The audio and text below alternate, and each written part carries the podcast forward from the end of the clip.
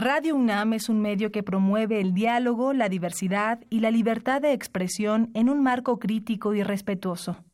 Los comentarios expresados a lo largo de su programación reflejan la opinión de quien los emite, mas no de la radiodifusora.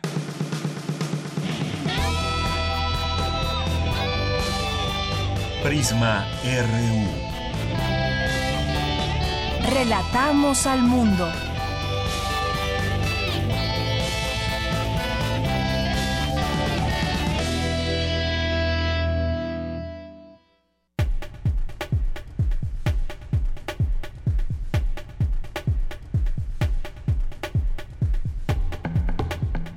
Buenas tardes, gracias por estar aquí con nosotros en Prisma RU en este viernes 26 de enero, ya fin de semana y muchos se prepararán para descansar, los que trabajan de lunes a viernes. Y mientras tanto nosotros aquí acompañándoles cerrando esta semana, eh, me llamo Deyanira Morán y en nombre de todo el equipo le damos la bienvenida, acompáñenos de aquí a las 3 de la tarde, estamos todos los días de lunes a viernes de 1 a 3 en el 96.1 de FM y en www.radio.unam.mx X. Pues vamos a iniciar en un momento con nuestro resumen. Antes les platico un poco lo que tendremos el día de hoy aquí en esta emisión. Vamos a platicar con el doctor Manuel Perló Cohen, que es investigador del Instituto de Investigaciones Sociales de la UNAM.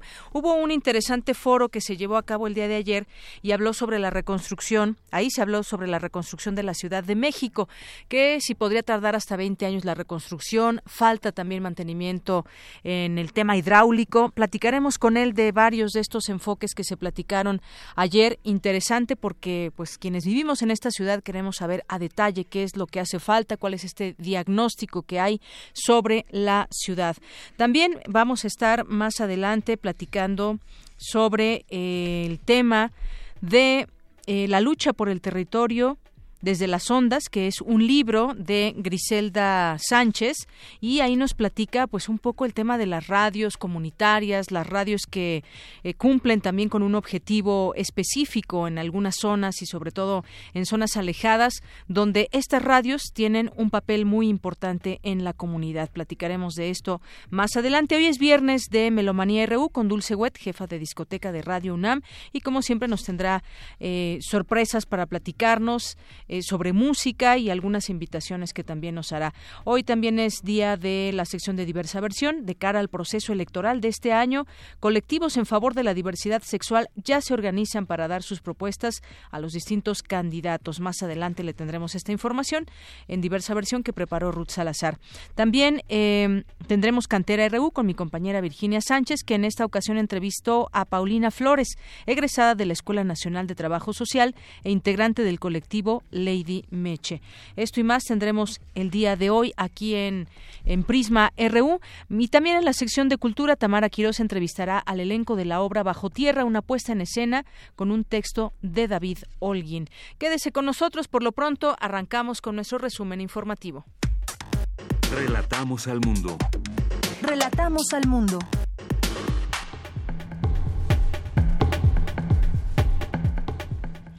En este viernes 26 de enero, desde la UNAM, esta mañana se instaló el Consejo Ciudadano de Radio y TV UNAM. En unos minutos, mi compañero Jorge Díaz nos tendrá los detalles de esta información. De igual forma, este viernes la UNAM entregó reconocimientos y medallas a los trabajadores que cumplen 25 y 50 años de servicio a la institución. Mi compañera Cristina Godínez nos tendrá la nota. Por su parte, Cindy García, Cindy Pérez Ramírez, acudió a la presentación del primer prototipo portátil de termografía para medir inflamación asociada al estrés y dolor. ¿Existe realmente el tiempo? Es el nombre de una conferencia que ocurrió esta mañana en Universum. Ahí estuvo nuestra compañera Dulce García y nos tendrá los detalles. México cuenta con 159 especies de agave. Investigadores de la UNAM encontraron cuatro nuevas. Virginia Sánchez nos presentará una nota al respecto.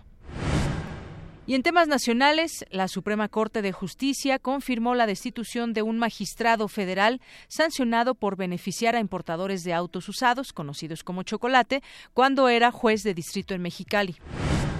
En la Ciudad de México, 8 de cada 10 personas no cuenta con testamento, de acuerdo con los datos de la séptima encuesta de servicios notariales 2017. A falta de resultados, empresarios de Reynosa, Tamaulipas, exigieron al gobierno federal replantear la estrategia de seguridad instrumentada hace más de tres años en la entidad. La Comisión Nacional de Derechos Humanos anunció que atraerá el caso del ataque a habitantes de Oxchuc, allá en Chiapas, y pidió al gobierno estatal que implemente medidas cautelares para proteger la vida de los pobladores. En tanto, el gobierno de Baja California solicitó una orden de aprehensión contra el líder del movimiento de resistencia en Mexicali, Rigoberto Campos. El ex candidato del PRI a la gubernatura de Quintana Roo, Mauricio Góngora, fue trasladado de la Ciudad de México al Cerezo de Chetumal. Un socavón se abrió en la lateral de Periférico Sur en dirección al poniente a la altura de Cafetales. El 57% de los mexicanos de 18 años y más no realiza actividad física, reveló el módulo de práctica deportiva y ejercicio físico 2017 del INEGI. En otros temas, en temas económicos, el valor de las ventas al exterior redujo su ritmo de crecimiento en diciembre de 2017 a 0.62% mensual tras aumentar 6.02% en noviembre de acuerdo al INEGI. Los estados de Guerrero, Tlaxcala y Chiapas son los de, los de menor penetración de seguros de autos, según la Asociación Mexicana de Instituciones de Seguros. En temas internacionales, el gobierno español declaró el viernes persona no grata al embajador de Venezuela, respondiendo así a la decisión del día anterior por el gobierno de Nicolás Maduro respecto del representante español en el país caribeño. Ante la crecida del río Sena en París, las autoridades cerraron varios túneles, parques y la planta inferior del Museo del Louvre, así como las calles y siete estaciones ferroviarias que bordean el río.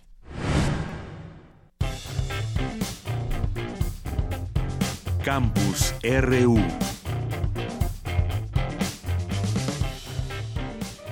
Y arrancamos, bueno, empezamos, empezamos contigo, Jorge Díaz, una de la tarde con 12 minutos en campus universitario, porque ya quedó instalado el Consejo Ciudadano de Radio y Televisión de Radio y TV UNAM. Cuéntanos de qué se trata, Jorge, buenas tardes. ¿Cómo estás, Deyanira? Buenas tardes. Y eh, esta ceremonia eh, se efectuó el día de hoy por la mañana en las instalaciones de TV UNAM. ¿Y a qué obedece la conformación de este Consejo Ciudadano? Bueno, eh, hay que dar cumplimiento al artículo 86 de la Ley Federal de Telecomunicaciones y Radiodifusión y sobre todo porque tanto Radio UNAM como TV UNAM adquirieron ya la figura de concesionario. Recuerdas que anteriormente era de permisionario, ahora son concesionarios. Ese artículo asegura los mecanismos, entre otros, de independencia editorial, garantías de participación ciudadana y las reglas de expresión de diversidades ecológicas, étnicas y culturales y que, se, que están estipuladas por el Consejo de Difusión Cultural. Esta ceremonia estuvo encabezada por el doctor Jorge Volpi, coordinador de difusión cultural de la UNAM, Benito Taibo, director de Radio UNAM, y Armando Casas, el director de TV UNAM, Armando Casas, eh, destacó el hecho como histórico por la calidad y de los elementos que conforman este Consejo. Histórico, desde que nos dieron la concesión en agosto del año pasado, ambas televisoras, bueno, es parte del cumplimiento que tenemos frente al instituto y también nuestro convencimiento de que pues, los cuerpos colegiados tienen un gran valor para nosotros. Creemos además, estamos muy contentos de que este Consejo Ciudadano, por sus nombres y participantes, pues será de gran importancia para nosotros porque son gente con mucha experiencia en los medios, que además son de casa, muchos que han trabajado en ambas instituciones eh, y lo conocen muy bien, lo cual nos va a aportar muchas, mucho, eh, pues un trabajo muy, muy valioso. Los postulantes de Yanira debieron cumplir con diversos requisitos. No es nada más de que se invita a la gente a participar en este Consejo Ciudadano. Bueno, dentro de los requisitos es primero, por supuesto, ser ciudadano mexicano, ser sensible y conocedor de la comunidad y la difusión cultural y artística del país, así como de la divulgación científica, la crítica y la libertad de pensamiento y participación ciudadana en los procesos eh, sociales. En su momento, Benito Taibo, director de Radio UNAM, habló de la esencia de la UNAM y su influencia en la sociedad. Todos estamos convencidos de que la UNAM es un reflejo de la sociedad y por lo tanto los medios universitarios tienen que ser el reflejo de ese reflejo. Y qué mejor que tener un Consejo Ciudadano. La verdad es que estamos muy orgullosos de tener el privilegio de este Consejo que es de primera, primerísima, y me encantaría, si no les importa a ustedes, eh, mencionarlos, presentarlos, saber quiénes están entre nosotros. Ah, lo voy a hacer en el orden en que tenemos. Eh, eh, se recibieron 10 postulaciones y 7 de ustedes integran a partir del día de hoy este consejo. Daniel Humberto Escoto Morales, muchas gracias Daniel por acompañarnos. Ah, Irma Dolores Ávila Pietrasanta, gracias Irma, bienvenida. José Miguel Álvarez Ibargüengoitia, gracias José Miguel. María Guadalupe Cortés Hernández, Pita Cortés, muchísimas gracias. Rita del Carmen Abreu Vargas, gracias Rita. Y Sandra Marcela Fernández Alanís, gracias Sandy, Sandra. Nos falta, lamentablemente no pudo llegar Gabriel Torres Espinosa, que viene, que está en Guadalajara pero que se integrará a las sesiones, a las sesiones del Consejo. Gabriel es el director del canal 44 allá en Guadalajara, canal de televisión de, el 44 allá en la capital jalisciense y no pudo estar en eh, este día acá en las instalaciones de TEUNAM en Ciudad Universitaria. Este consejo de Yanira, por último te informo, tendrá varias atribuciones como la de proponer criterios que deberá seguir el concesionario para asegurar la independencia y política editorial con imparcialidad, evaluar que los proyectos de programas y propuestas cubran los objetivos que persigue el concesionario, también presentar un informe anual de actividades, proponer a la máxima autoridad de la concesión reglas para la expresión de diversidades ecológicas, étnicas y culturales, entre muchas, muchas otras actividades. Ellos eh, continuaron en una sesión en el Salón de Consejos de, de TV UNAM y más adelante se darán a conocer las primeras conclusiones, el primer paso que dará este Consejo que repetimos eh, tiene una vital importancia porque se le da entrada a la sociedad, a los ciudadanos, a que participen en los contenidos y lo que emitan, los mensajes que emitan tanto radio como TV UNAM de Yanira. Muy bien, bueno, pues queda conformado este importante consejo de radio y TV UNAM. Muchas gracias, Jorge. Gracias a ti. Buenas tardes. Relatamos al mundo. Relatamos al mundo. Continuamos una de la tarde con 18 minutos y vamos a dar paso a esta entrevista con el doctor Manuel Perlo Cohen. Él es investigador del Instituto de Investigaciones Sociales de la UNAM y que justamente vamos a platicar con él del foro después del 19 de septiembre, cómo construir una mejor ciudad, pero continúa este foro y se discute el día de hoy qué hacemos después del sismo. Bienvenido a este espacio, doctor. Muchas gracias, Deyanira. Es un gusto estar en Radio UNAM, como siempre. Gracias, doctor. Pues platicar de ese tema que nos, nos interesa muchísimo a quienes habitamos en zonas sísmicas, sobre todo aquí en la Ciudad de México después del 19 de septiembre. No por eso dejar de lado otros sitios que también han sido afectados. Pero bueno, este, este foro donde se han discutido varios temas que, por ejemplo, tienen que ver con que una reconstrucción podría, podría llevarse a cabo hasta en 20 años, o lo que usted decía sobre el tema. Eh, que se debe trabajar en la vulnerabilidad y el tema hidráulico también debe discutirse. Cuéntenos acerca de este de este foro, doctor. Sí.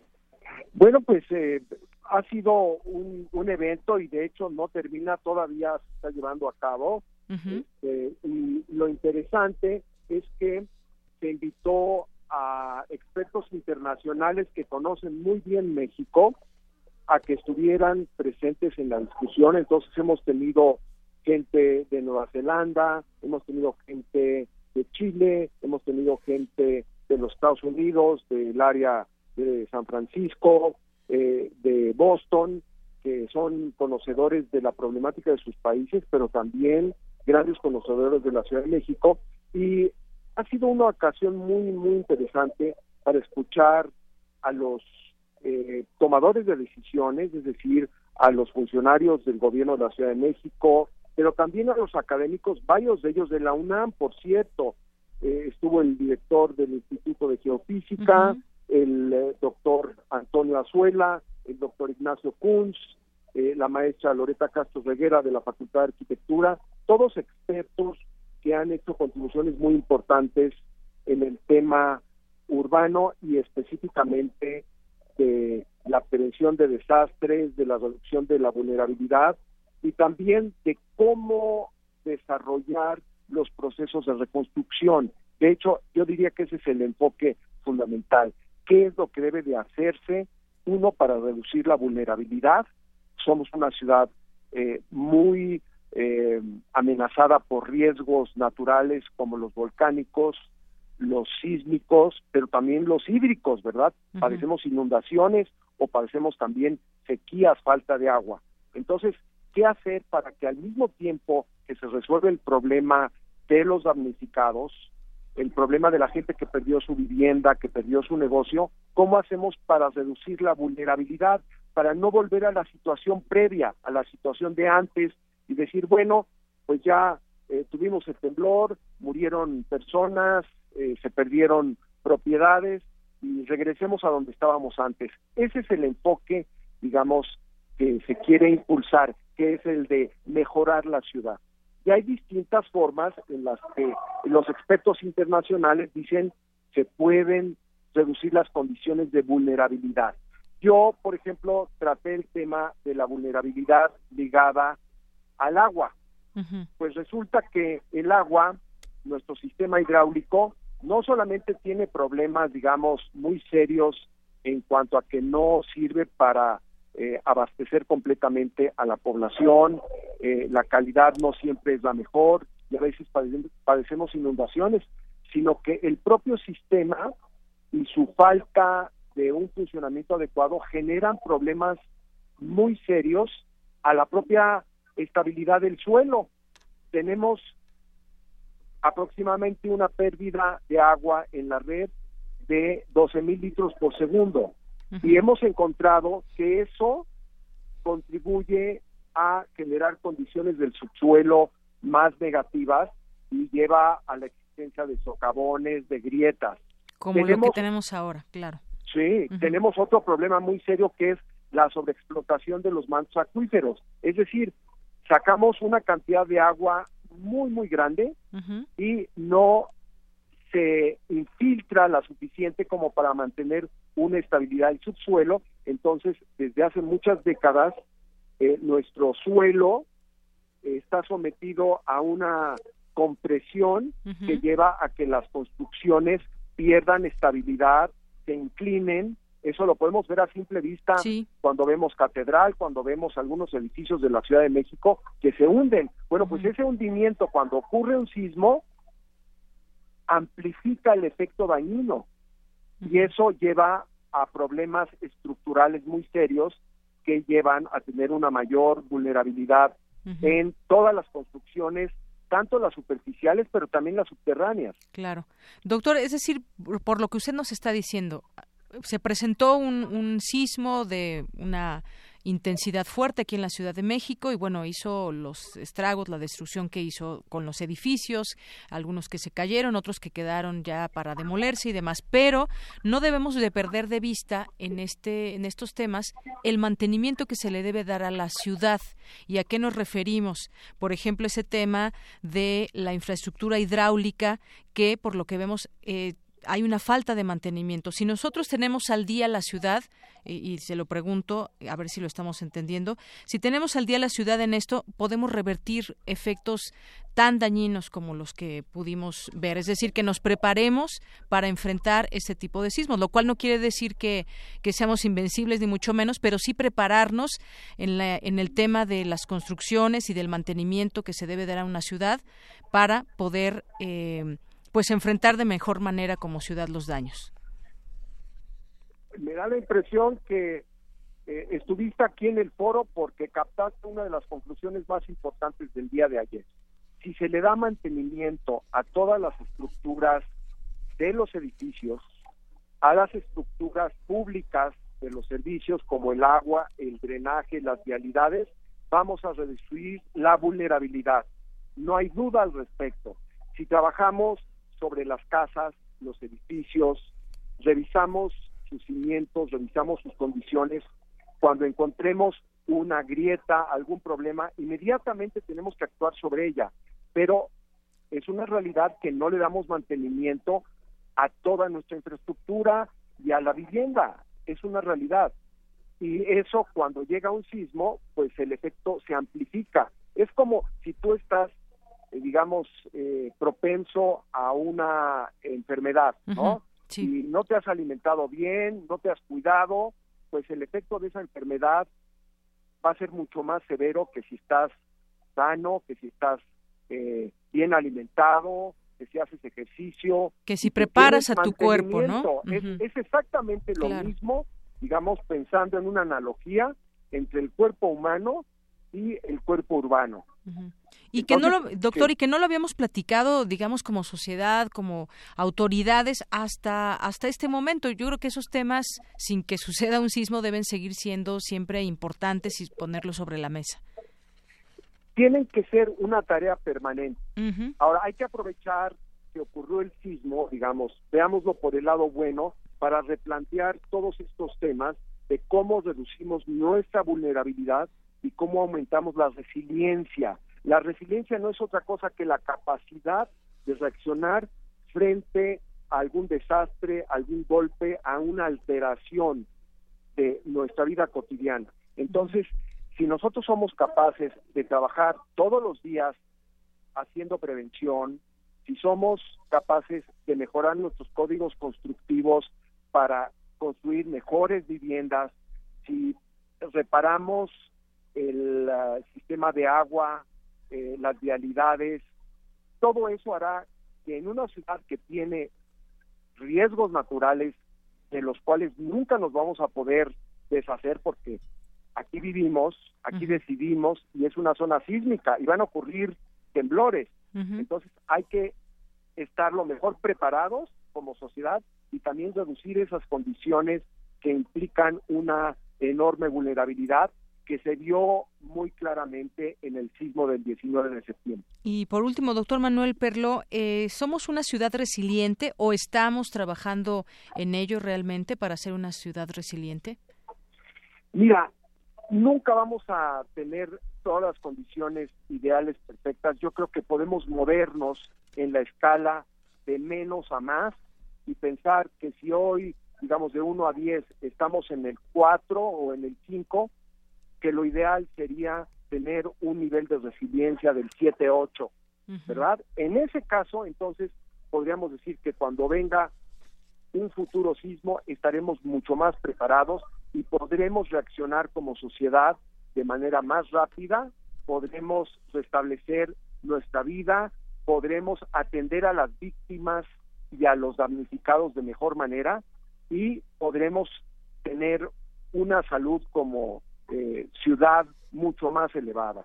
Entonces, hoy día todavía tenemos muchas tareas que hacer en materia en materia de ganar resiliencia y lo podemos hacer reduciendo nuestra vulnerabilidad.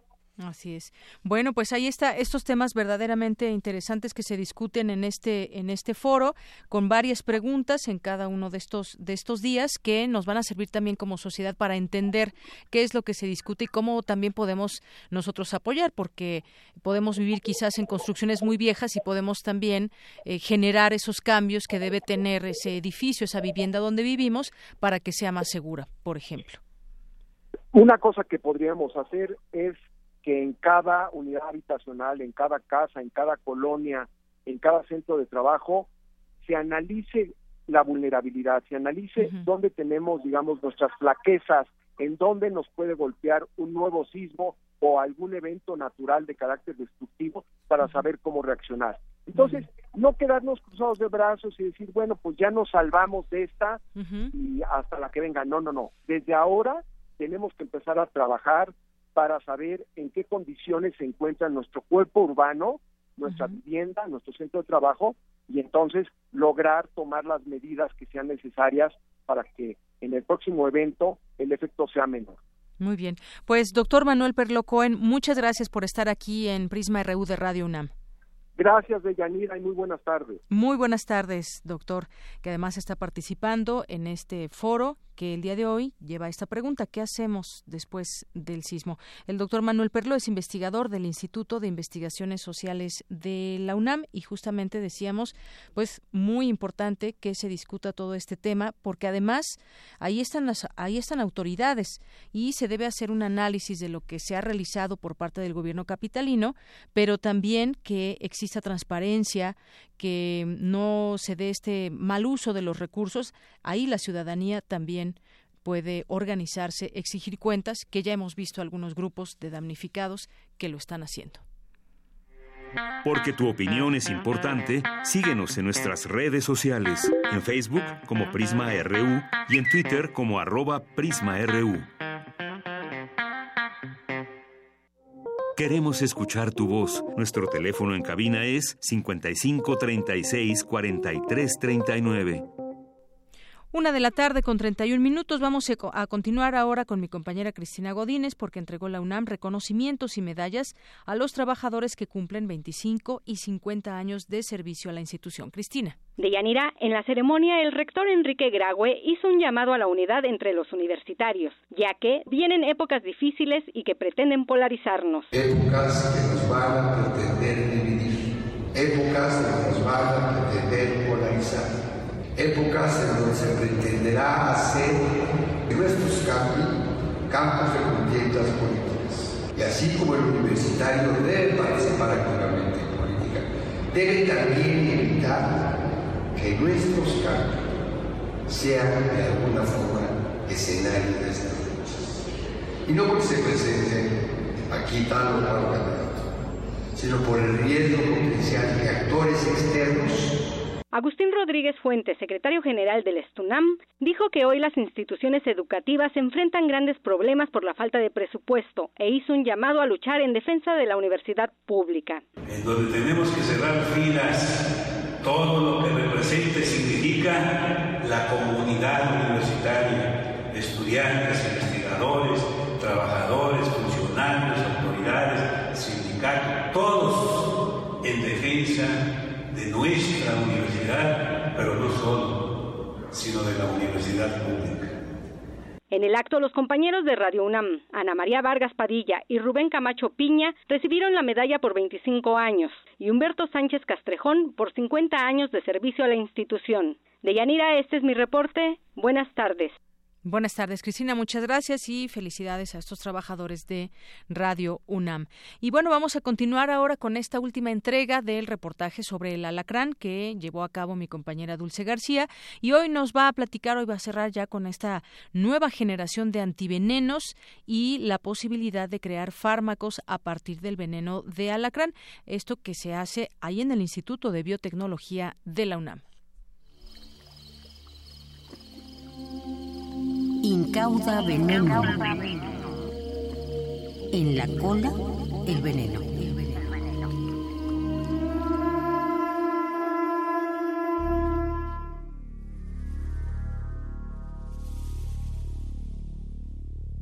No soy un espíritu de los elementos, ni tampoco un demonio. Soy un animal fatal para quien me roza. Tengo dos cuernos, una cola que tuerzo en el aire. Mis cuernos se llaman uno la violencia y el otro el odio. No doy a luz más que una vez. La concepción que es para los demás signo de aumento es en mí la señal de la muerte inminente.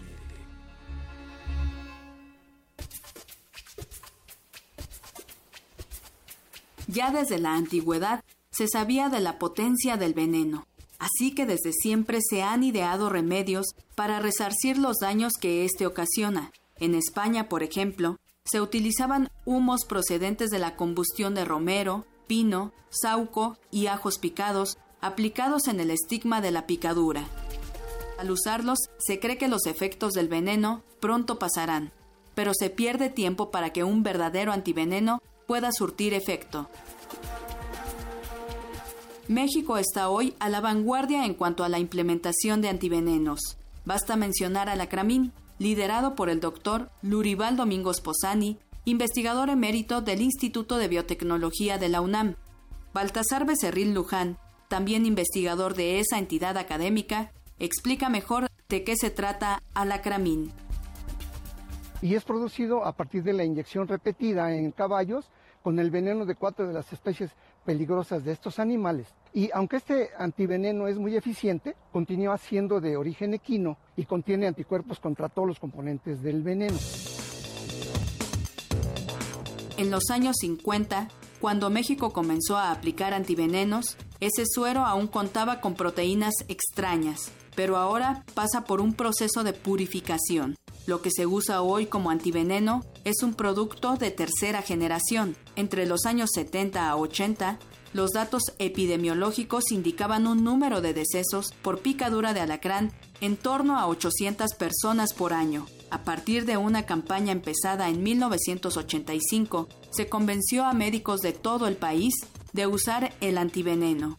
Así, las muertes decrecieron más de 90%. Hubo años en los que solamente fallecieron cerca de 30 personas. A pesar de que ya se comercializa alacramín, los doctores Lurival Domingos Posani y Baltasar Becerril continúan haciendo investigaciones sobre las 16 especies más peligrosas de alacranes para los humanos que hay en la República Mexicana. Finalmente será un antiveneno innovador, en este caso con anticuerpos de origen humano. Actualmente contamos con dos de estos anticuerpos que son capaces de neutralizar a 10 toxinas de 8 especies diferentes y al haber un gran parecido entre las toxinas de los venenos, estos anticuerpos pueden estar interaccionando con más de una y es explicar por qué con pocos anticuerpos podemos neutralizar tantos venenos.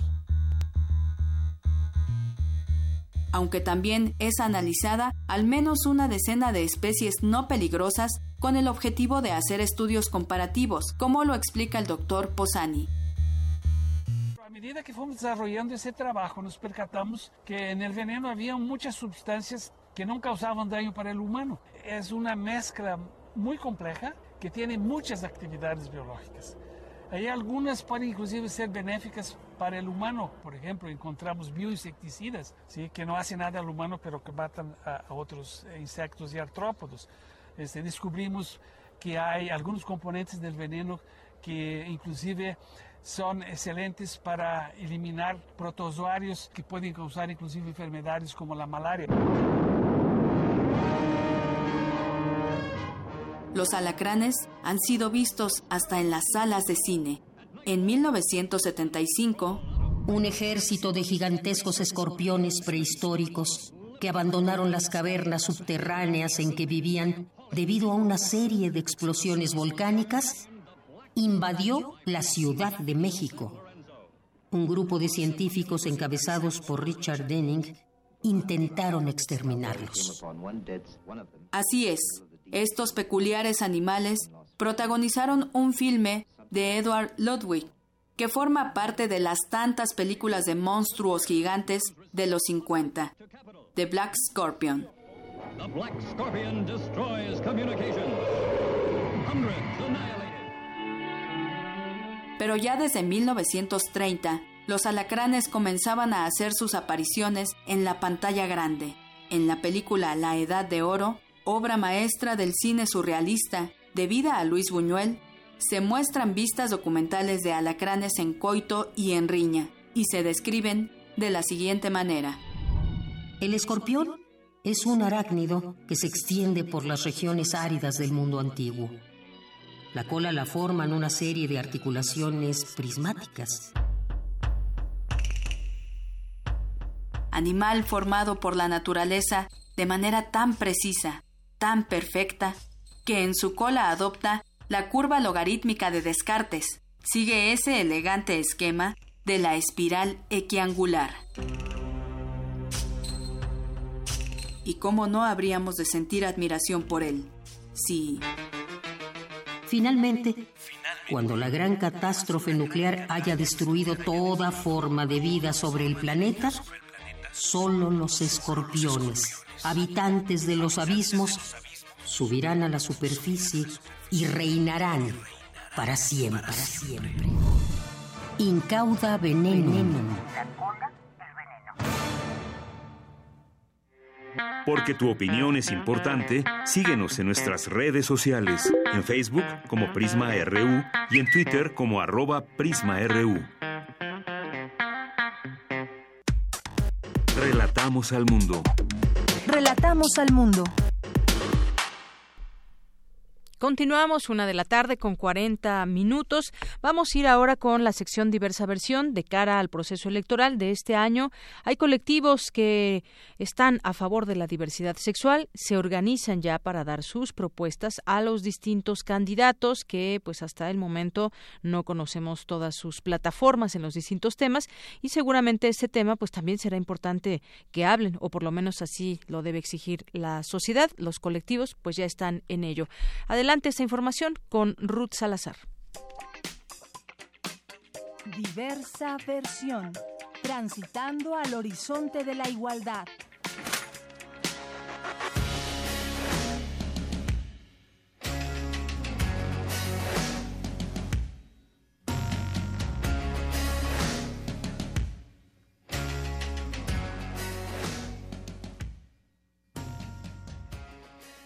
Tal, Deyanira? Auditorio de Prisma RU, buenas tardes. En esta ocasión les hablaré sobre la coalición mexicana LGBTTI+, una iniciativa plural, apartidista e independiente que trabaja de manera horizontal y que integra a diversas generaciones de activistas, así como a militantes de cinco partidos políticos, como una respuesta a los desafíos que enfrentamos en este proceso electoral. El activista Alex Orue, director ejecutivo de la campaña It's Get Better México y vocero de la coalición nos explica el objetivo de su conformación realmente los partidos, los, especialmente los presidenciables, los candidatos presidenciables, no han acogido bien el tema de la diversidad sexual puntualmente en su agenda. Esto nos preocupa, dado que en los últimos años hemos podido avanzar bastante, no solamente a nivel federal, sino en varios estados de la República, que se han avanzado, pero también en muchos temas que están pendientes, como el tema de los discursos de odio, salud, en fin. Y ante esta negativa de ser claros los candidatos a, a cuál es la postura, pues estamos convencidos y convencidas que el objetivo principal es hacernos escuchar en este proceso electoral a lo largo de sus más de 40 años de existencia, el movimiento LGBT mexicano se ha unido en diversas ocasiones. Recuerda el politólogo Genaro Lozano en su columna publicada en el diario Reforma titulada Arcoíris Mexicano, donde habla sobre el surgimiento de esta coalición. Lozano detalla cómo la emergencia por el VIH en los 80, la ley Razú de matrimonio igualitario y la de identidad de género en la Ciudad de México han sido momentos de unidad temporal por parte de los colectivos de la diversidad sexual en el país. Sin embargo, estas alianzas no han sido duraderas. Genaro Lozano advierte que hoy ven un México en donde los partidos políticos parecen cerrarles la puerta, donde hay un grupo que trabaja en contra de sus derechos. Alex Orue detalla cuáles son estos focos rojos en contra de la diversidad sexual está el tema de, la violencia que se vive por homofobia, por transfobia, que se traduce de los discursos de odio que hemos estado escuchando toda la vida, pero que se han intensificado en los últimos años a través del Frente Nacional por la Familia y el mismo respaldo que las iglesias, especialmente la Iglesia Católica, les ha dado. Estos discursos se han traducido en violencia, en crímenes de odio que en nuestro país, bueno, es el segundo en eh, todo el mundo eh, en temas de, crímenes de odio solamente después de Brasil. También el tema de, del reconocimiento de nuestras identidades y de nuestras familias, que eh, mucha gente creen que estamos pidiendo derechos especiales no es el caso. El tema es precisamente el reconocimiento de, para tener las mismas protecciones, derechos y obligaciones que cualquier otro ciudadano. La implementación de el acceso a todos estos derechos se ve condicionado muchísimas veces por temas de presupuestos, por burocracia, por supuesto, y discriminación a sus eh, personas, a, a sus dignidades. Esta coalición trabajará de manera independiente y plural para construir confianza y una red de redes entre las y los integrantes del movimiento para elaborar propuestas concretas. Eh, la coalición se dividió en, en mesas de trabajo, en comisiones, para poder aterrizar puntualmente los pendientes y poderlo comunicar y socializar a la comunidad en general para que conozcan cuáles son las peticiones puntuales para los candidatos presidenciales, pero en todos los niveles de gobierno en todas las entidades federativas donde se van a librar elecciones este año. La idea es tener ya un panorama un poco más claro de en qué punto de prioridad está nuestra agenda para, para quienes pretenden gobernarnos en los siguientes periodos y darle seguimiento porque no esto no se acaba con el proceso electoral. Hasta el momento, ningún candidato a la presidencia de la República ha agregado temas LGBTQ a su agenda. Es por ello que la creación de esta coalición jugará un papel importante para que no sean borrados del mapa.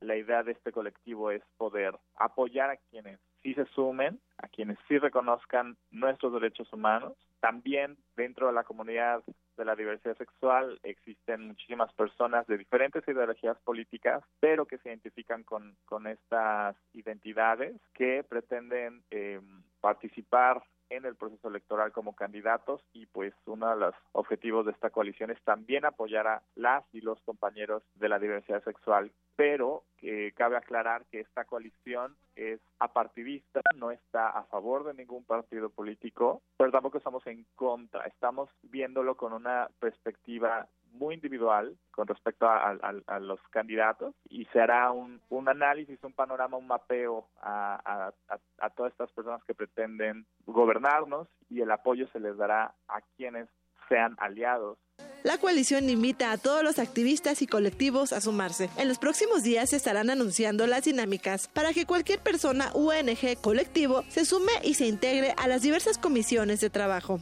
Búscalos en Facebook como Coalición Mexicana LGBTTI y en Twitter como arroba México LGBTTI. Me despido no sin antes agradecer su amable atención. Deyanira, de regreso contigo.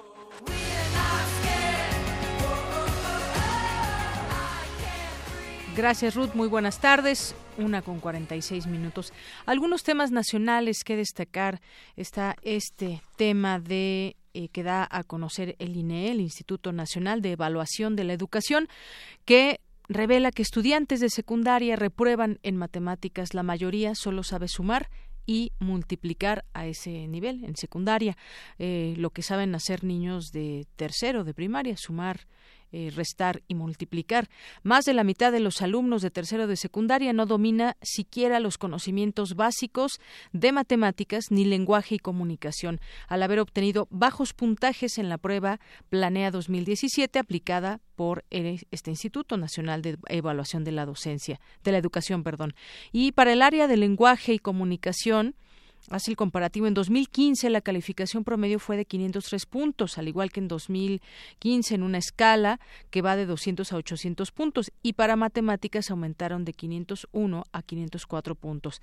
Respecto a esta materia, matemáticas, 64.5% de los jóvenes quedó en nivel 1, donde se comprueba que solo pueden resolver problemas que implican comparar o realizar cálculos con números naturales como sumas, y multiplicaciones.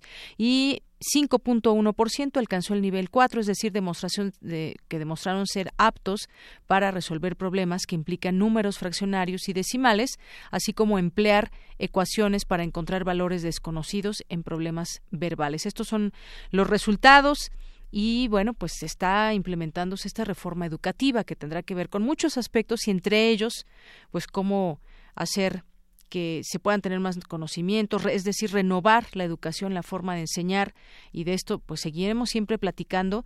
Habrá que ver también con los analistas qué opinan de estas de estos resultados y por lo pronto pues también se incluye a la pobreza como un factor para lento aprendizaje. Al exponer las variables relacionadas con el aprendizaje, Jorge Hernández Uralde, titular de la Unidad de Evaluación del Sistema Nacional Educativo del INE, indicó que el nivel de marginación, la zona en donde se encuentra la escuela, el tamaño de la localidad, el ambiente rural o urbano, el trabajo infantil y el nivel de escolaridad de los padres tiene mucho que ver en los niveles de aprendizaje. Conforme a estos resultados, se alcanzó a ver una mejora en los alumnos de las escuelas privadas, claramente están asociadas a escuelas con mejores condiciones en infraestructura, equipamiento y a mejores condiciones de ingresos de los familiares. Pues todo un tema que debe analizarse. Aquí ojalá tengamos esta oportunidad de, de, seguir hablando de ese tema la próxima, la próxima semana. ¿Qué falta? ¿Por qué se tienen estos resultados? ¿Cómo es que se está enseñando en las aulas?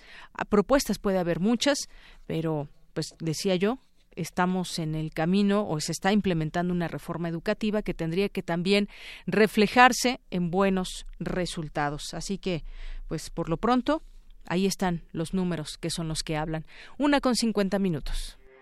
Porque tu opinión es importante, síguenos en nuestras redes sociales, en Facebook como Prisma RU y en Twitter como arroba PrismaRU. Queremos escuchar tu voz. Nuestro teléfono en cabina es 55 36 43 39. Tu opinión es muy importante. Escríbenos al correo electrónico prisma.radiounam@gmail.com. Relatamos al mundo. Relatamos al mundo.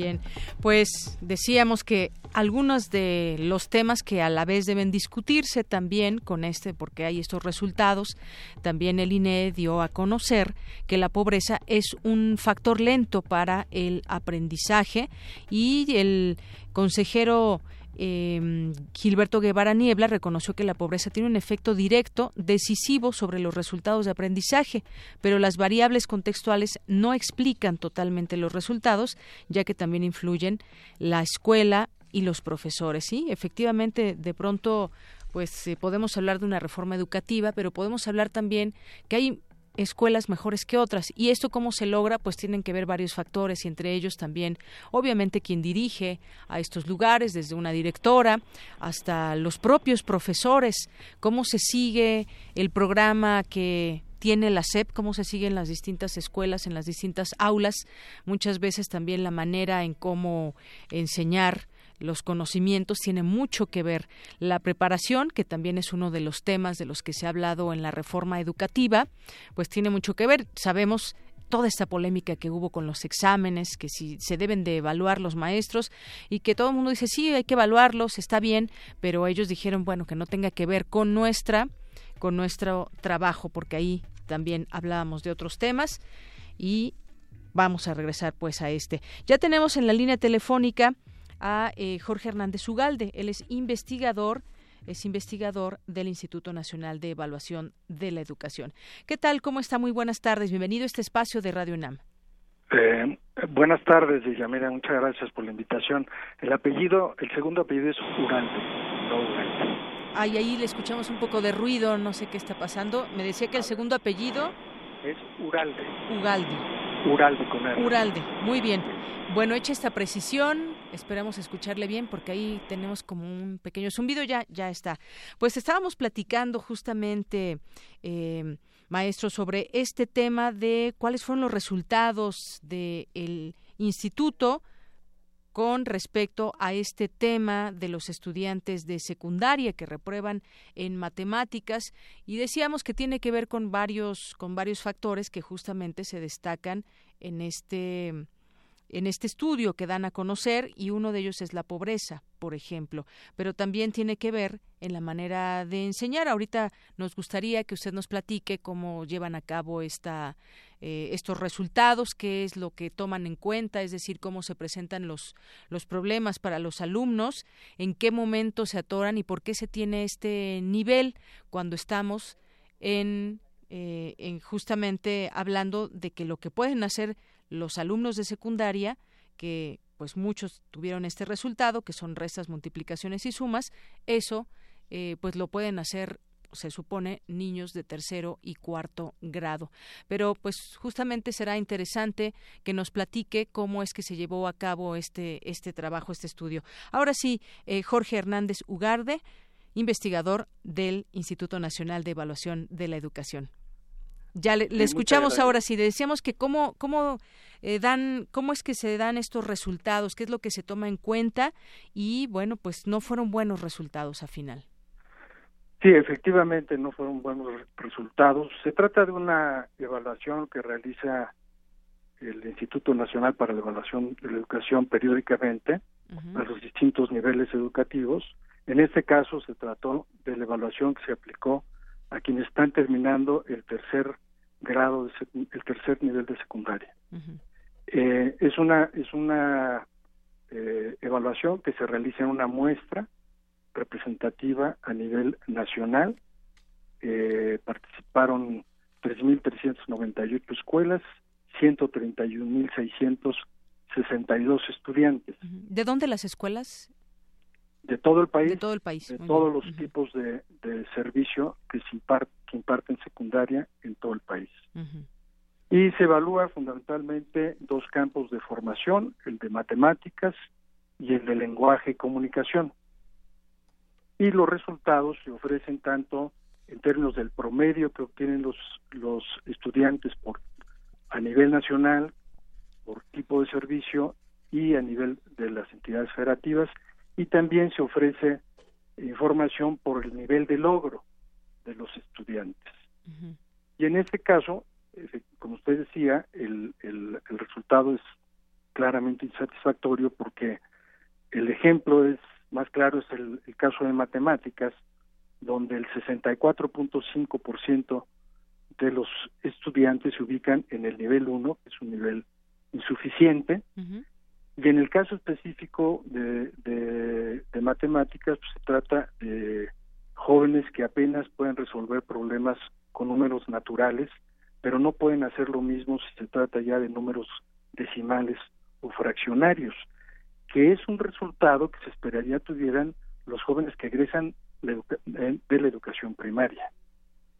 Exactamente, es justo lo que comentaba. ¿Qué debería saber un alumno de tercero de secundaria en matemáticas? ¿Cómo, ¿Cuál deben ser los resultados pues, óptimos, digamos? Eh, digamos, eh, están representados en el nivel 3 y en el nivel 4 de los niveles de logro. Por ejemplo, en el nivel 3 se espera que los, que los jóvenes sean capaces de resolver problemas con fracciones, con números enteros o potencias de números naturales, o de escribir en lenguaje coloquial, por ejemplo, una expresión algebraica.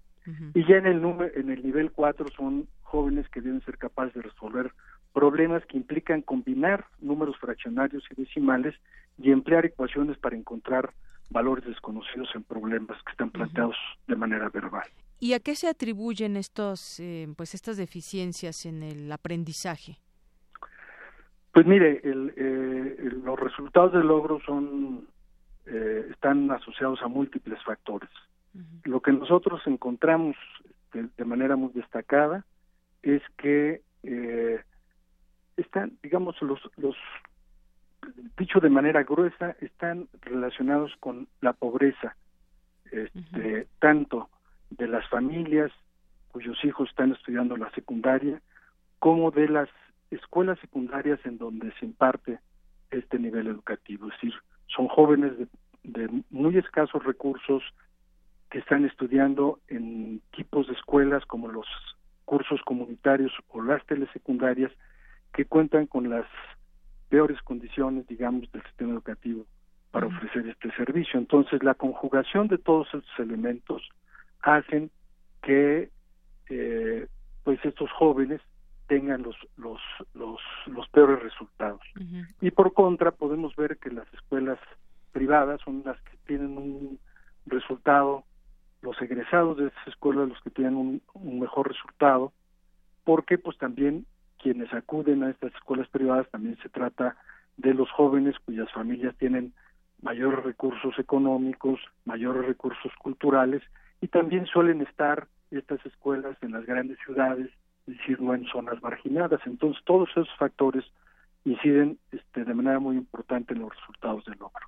Así es. Y en el tema, por ejemplo, aquí en la Ciudad de México, a diferencia de otros lugares, me pongo a pensar en Chiapas o en Oaxaca, donde efectivamente la pobreza es un, un, factor en muchas, en muchas escuelas, los alumnos que acuden a ellas, la infraestructura de las propias escuelas, que no es la adecuada. Aquí en la ciudad también se puede diferenciar entre estos alumnos de secundaria de zonas alejadas a lo urbano, en zonas rurales, y en comparación con, con ciudades como la Ciudad de México, México o otras zonas urbanas del país?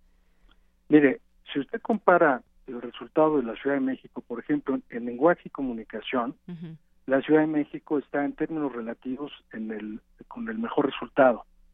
este, considerando el resto de las entidades federativas del país. En este caso, solamente 21.4% de los jóvenes en lenguaje y comunicación están en el nivel 1.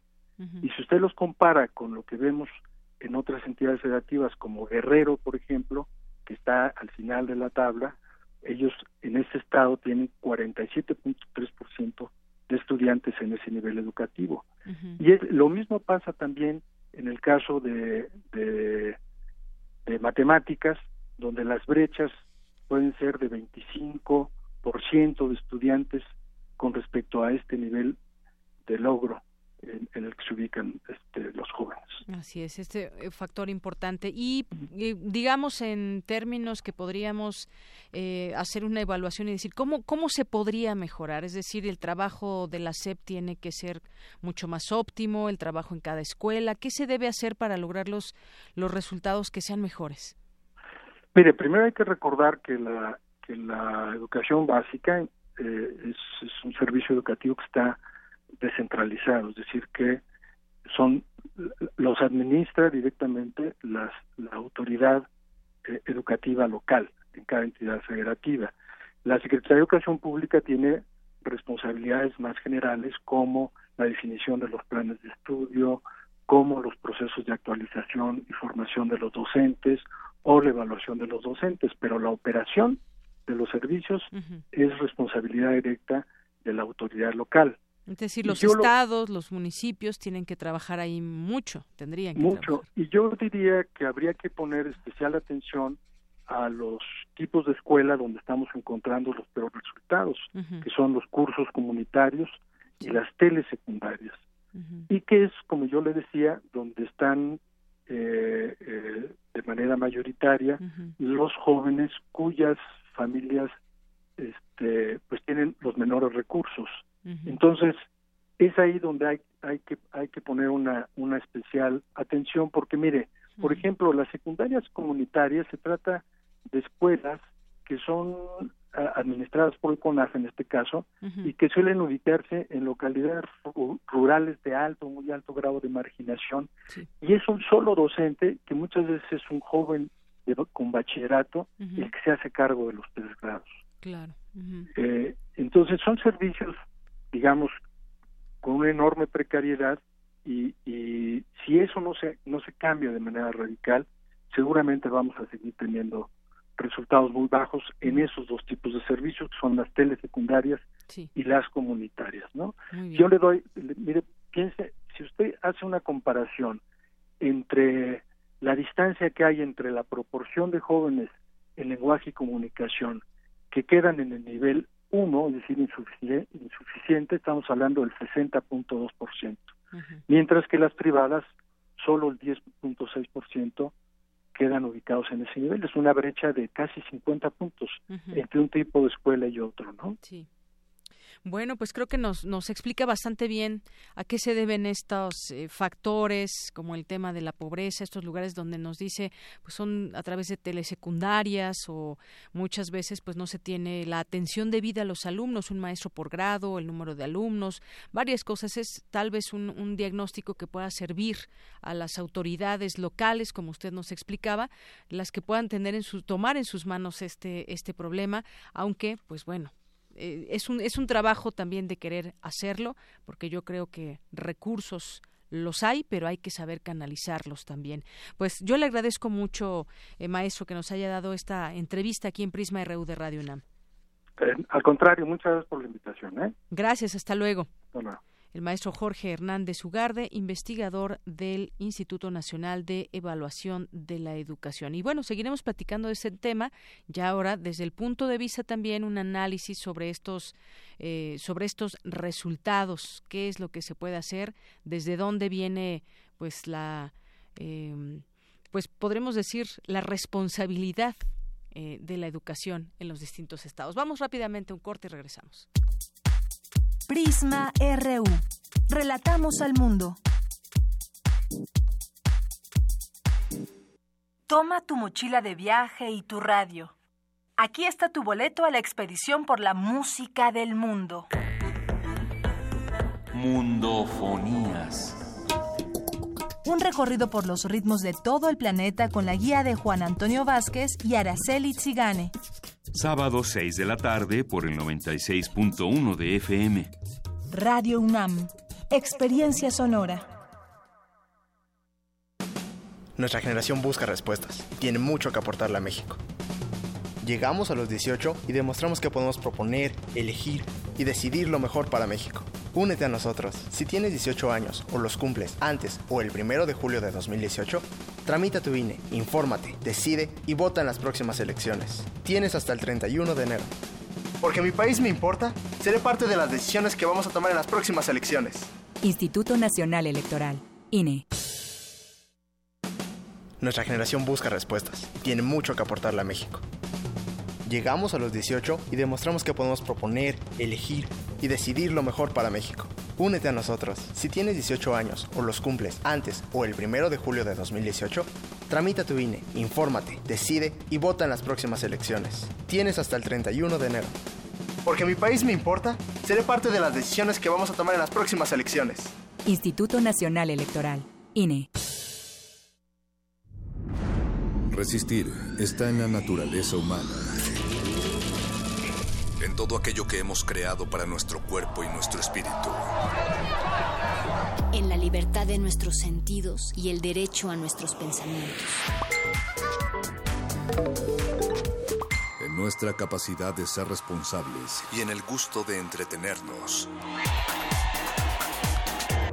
Tenemos un legado que mantener y nuestra tripulación cumple su misión con honor. Resistencia modulada. De lunes a viernes, de las 20 a las 23 horas, por el 96.1 de FM, Radio UNAM. Experiencia sonora. En estos difíciles momentos que nos ha tocado vivir a causa de los desastres naturales, somos muchos los mexicanos que hemos apoyado sin dudar. Corre la voz, porque el apoyo debe continuar. Corre la voz, porque no debemos detenernos. Somos muchos los que estamos sumados para levantar México. Es hora de correr la voz para que sigamos aportando todos. El PRI escuchó el mensaje, ha entregado 258 millones de pesos y va a informar puntualmente en qué se está invirtiendo ese dinero. Primero, lo primero. Primero es México. PRI. Se equivocan los que piensan que con discursos mueven a México. Los que movemos a México somos los ciudadanos, los que sabemos que el esfuerzo es el mejor homenaje para los nuestros, los que llevamos a México en el rostro con orgullo. Hemos ido ganando fuerzas, tomando terreno. Nuestra participación es la solución. Atreverse el progreso, nuestra decisión. Estamos listos, estamos haciendo la diferencia. El cambio es tuyo, es contigo. Atrévete. PRD. La creencia dicta que cualquier conjuro o maldición ejecutado después del atardecer aumenta su fuerza conforme se acerca a la medianoche. Para aumentar su sonido, Carpe Noctem. Sintonízalo ahora los viernes a las 0 horas por el 96.1 de FM. La noche es la mitad de la vida y es la mejor mitad. Radio 1.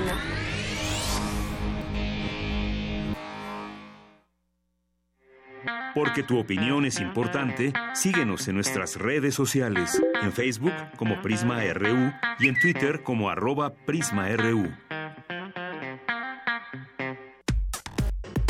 Relatamos al mundo. Relatamos al mundo.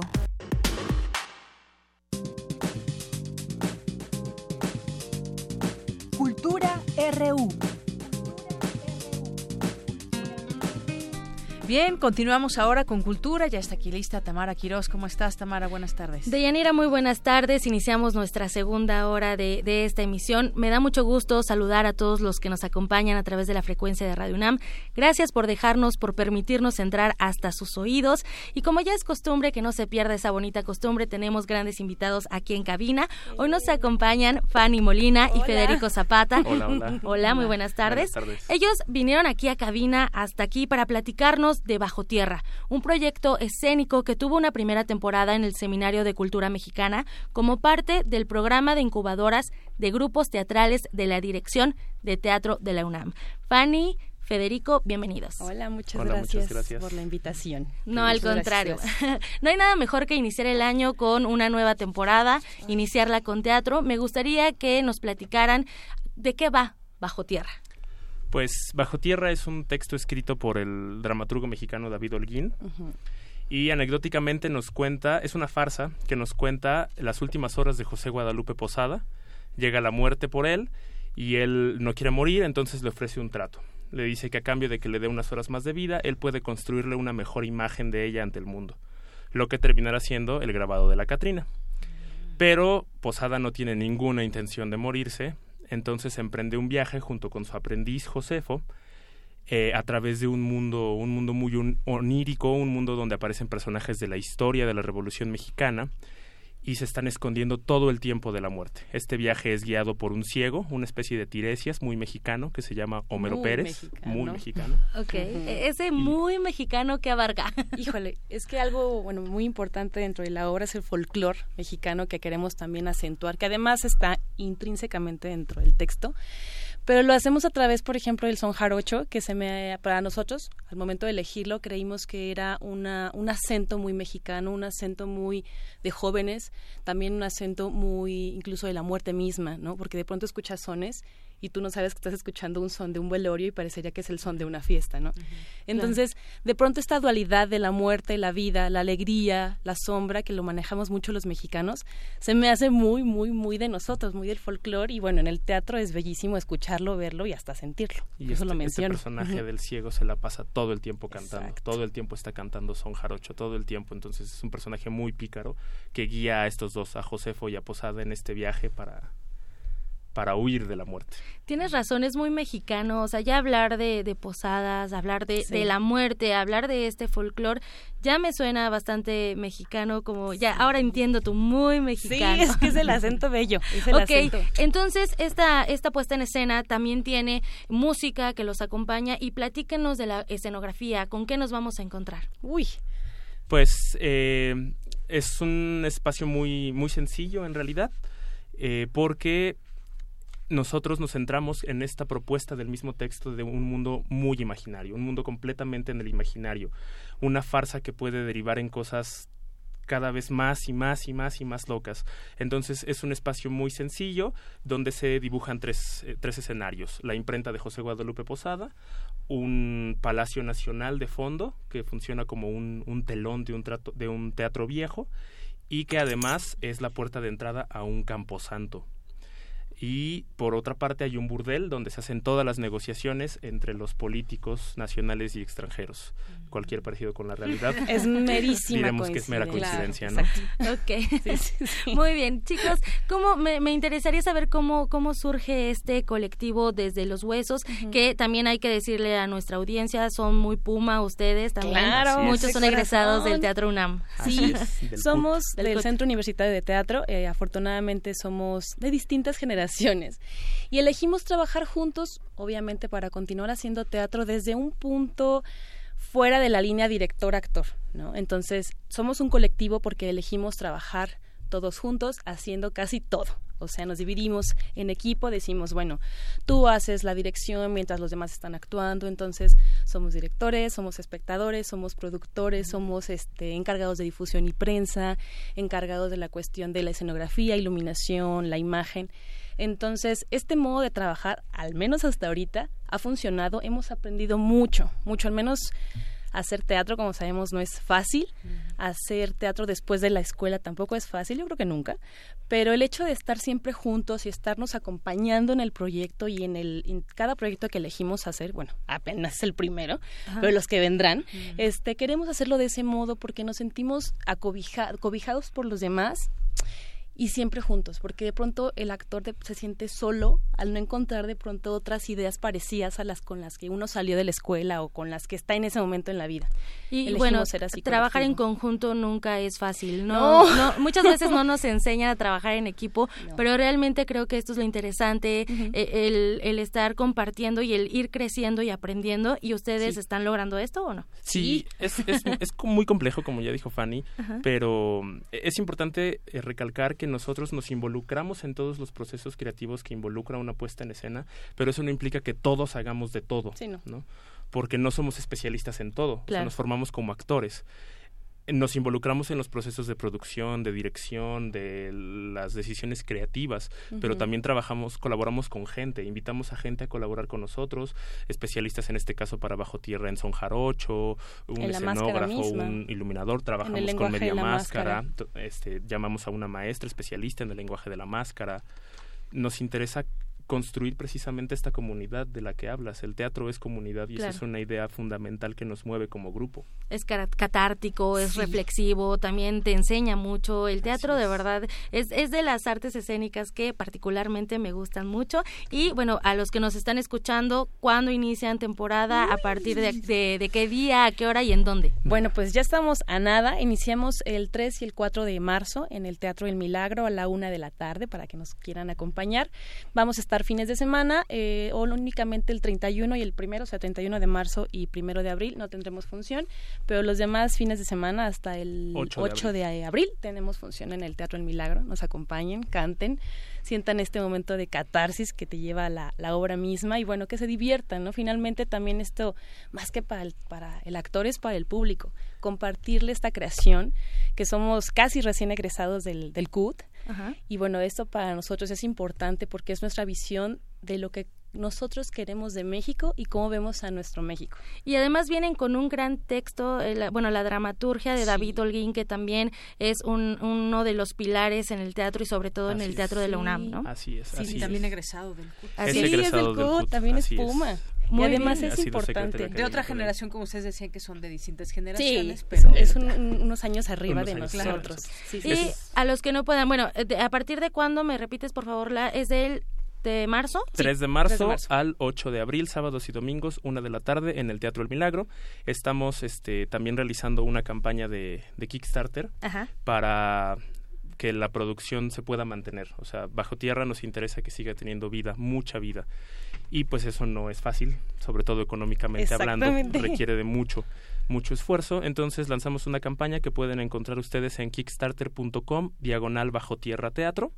Tenemos unas recompensas que la verdad están bien bonitas.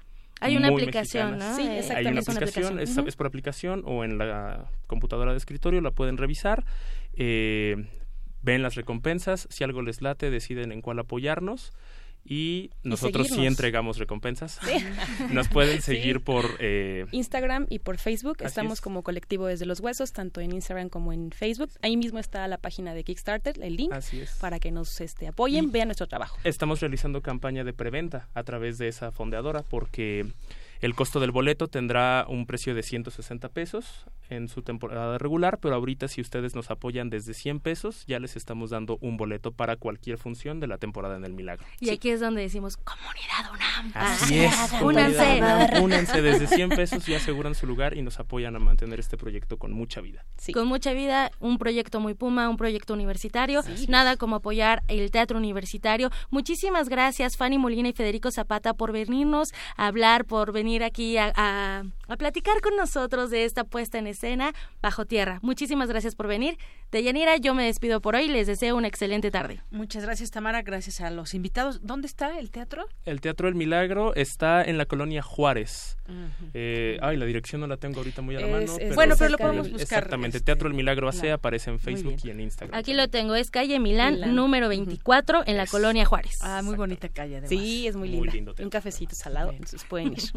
Muchas gracias. Gracias. Gracias y vamos a continuar. Porque tu opinión es importante, síguenos en nuestras redes sociales, en Facebook como Prisma RU y en Twitter como arroba PrismaRU. Queremos escuchar tu voz. Nuestro teléfono en cabina es 55 36 43 39. Prisma RU. Relatamos al mundo. Continuamos dos de la tarde con 19 minutos, pues después del teatro nos vamos a otras cosas, a otras cosas pues no tan no tan alegres como puede ser el teatro. Eh, el año pasado, desgraciadamente, se alcanzó una cifra récord en nuestro país en el robo de autos y escuchaba por ahí también datos que incluso llegan a encontrarse hasta en otro continente. Parece increíble esto. El robo de autos creció en 27%. Dulce García. Deyanira, muy buenas tardes a ti al auditorio de Prisma RU. El robo de automóviles se ha incrementado en nuestro país. El año pasado fueron robados 90.186 automóviles asegurados, lo que implicó pérdidas económicas por 14.430 millones de pesos, según informó la Asociación Mexicana de Instituciones de Seguros. El incremento ha sido de 27.2% respecto a 2016. Lo más preocupante es que 62% de esos robos fueron acompañados de violencia. Hay quienes consideran que esa tendencia criminal podría empeorar en 2018, pues con las elecciones hay cambios en las instituciones y no hay continuidad en los programas contra el delito. Pero a decir del doctor Martín Barrón, académico del Instituto Nacional de Ciencias Penales, son otros los factores tendríamos que ver cuáles son los tipos de vehículos que más se roban. ¿Por qué razón? Porque los vehículos que más se roban tienen como fines ya sea en las autopartes, la venta completa del vehículo o alguna actividad delictiva. De ahí en fuera, vincularlo al proceso electoral, creo que no, no es muy factible. ¿Cuál sería la tendencia? Bueno, la tendencia, de acuerdo a los informes que eh, pueden generar las aseguradoras más la Procuraduría, tendríamos que ver en un histórico si este incremento se ha ido dando paulatinamente y si hay alguna asociación con otros procesos electorales de que haya un incremento. De otra manera, no podríamos ver esta situación. También se ha incrementado el robo de tractocamiones de mercancía, lo que ha generado aumentos en los precios de las aseguradoras a esos transportes. Inclusive hubo algunas que prefirieron dejar de ofrecer esas protecciones. Como señala el doctor Barrón, lo que más debe preocupar en estos casos es que no se ponga en riesgo la vida de las personas. Porque lo que hoy en día las personas que tienen una unidad eh, vehicular, pues les han puesto cada día más eh, medidas de seguridad a ese vehículo que inclusive las propias compañías constructoras ya hoy en día no ya no usan llave sino un chip entonces para poder obtener el chip el delincuente necesariamente tiene que usar mayor violencia porque hay que quitarle a la persona y el chip para poder llevarse la unidad. De Yanira Auditorio de Prisma RU, las entidades donde se registraron más autos robados con violencia fueron Guerrero, Sinaloa y el Estado de México. Es el reporte. Muy buenas tardes. Gracias, Dulce. Muy buenas tardes. Pues sí, hace unos meses había salido información también de que la Asociación Mexicana de Instituciones de Seguros, la AMIS, aseguró que mm, hay mafias internacionales que roban automóviles en México y los llevan a países del Medio Oriente, Europa del Este y África. ¿Cómo le hacen? Bueno, uno se preguntaría dónde está, pues todo este, cómo llegan hasta allá. Tienen que hacer un, un viaje muy complicado y pues para transportar un automóvil necesitamos tener en todo caso los papeles al día. Hay pues evidentemente una logística internacional para que se pueda lograr esto, desafortunadamente. Vamos ahora con mi compañera Cindy Pérez Ramírez, presenta a la UNAM el primer prototipo portátil de termografía para medir inflamación asociada al estrés y al dolor. Adelante, Cindy. De Yanira, auditorio de Prisma RU. De Yanira, muy buenas tardes, a ti y al auditorio de Prisma RU el instrumento de nombre Ave Fénix, producto de la colaboración y asesoría técnica de la Facultad de Psicología de la UNAM, así como de la Facultad de Ingeniería Electromecánica de la Universidad Autónoma de Querétaro, es un dispositivo que permite detectar datos e imágenes de los rostros de los pacientes que presentan inflamación asociada con el estrés y el dolor. En conferencia de prensa, el doctor Benjamín Domínguez Trejo de la Facultad de Psicología de la UNAM dijo que este dispositivo es portátil, eficaz y 100% mexicano. Estas mediciones que nos han permitido clarificar la relación que hay entre el estado emocional de una persona y el avance o detención, interrupción de su cuadro de, de, su cuadro de cáncer. Que medir con precisión los cambios emocionales que se producen en la cara de estas pacientes nos permite, primero que nada, saber qué pacientes se pueden beneficiar del apoyo psicológico y qué pacientes no. Una medición de termografía se puede hacer en dos minutos y tenemos una información enorme del funcionamiento emocional de esa persona, como una huella digital de cómo va a funcionar esa persona en adelante. ¿sí? Por su parte, el doctorante también de esa entidad académica, David Rodríguez, detalló que algunos estados emocionales modifican los patrones de temperatura del rostro. De manera general, las emociones positivas tienden a aumentarla y las negativas la disminuyen. Es una cámara térmica infrarroja portátil, tiene un peso aproximado de 300 gramos eh, y cuenta con una resolución de 80 por 160 píxeles. Esto la hace eh, un equipo de termografía eh, económico, pero útil clínicamente. Bueno, los cambios emocionales que nosotros evaluamos obedecen a cambios térmicos.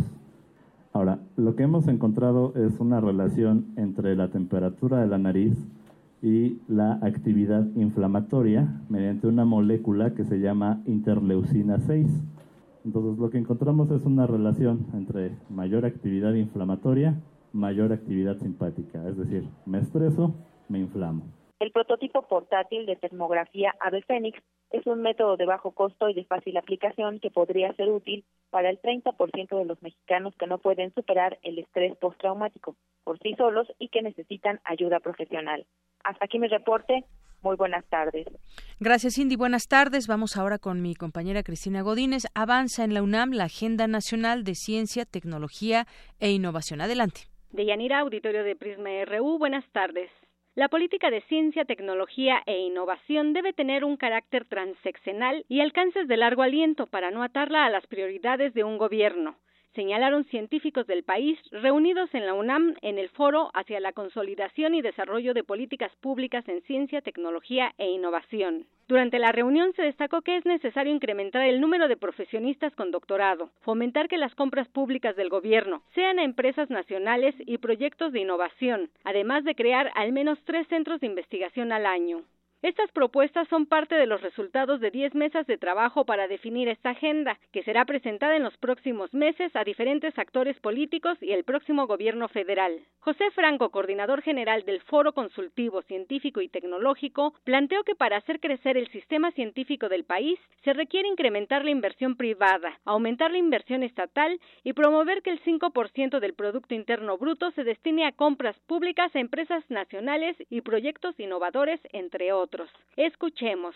5% del PIB es lo que usualmente se invierte en México en compras públicas. Y por eso decía el general que si una fracción de esas compras públicas van a temas de innovación con empresas nacionales que estén haciendo innovación, eh, vamos a cambiar el panorama de una manera muy, muy fuerte, porque ahí ya hay un vínculo muy claro entre el sector de investigación y los sectores productivos. Deyanira, esta es la información. Buenas tardes. Gracias, Cristina. Muy buenas tardes. Dos de la tarde con 27 minutos. Vamos ahora con mi compañera Dulce García, que asistió a la conferencia donde se discutió una disyuntiva y ahí les va esta pregunta. ¿Existe realmente el tiempo?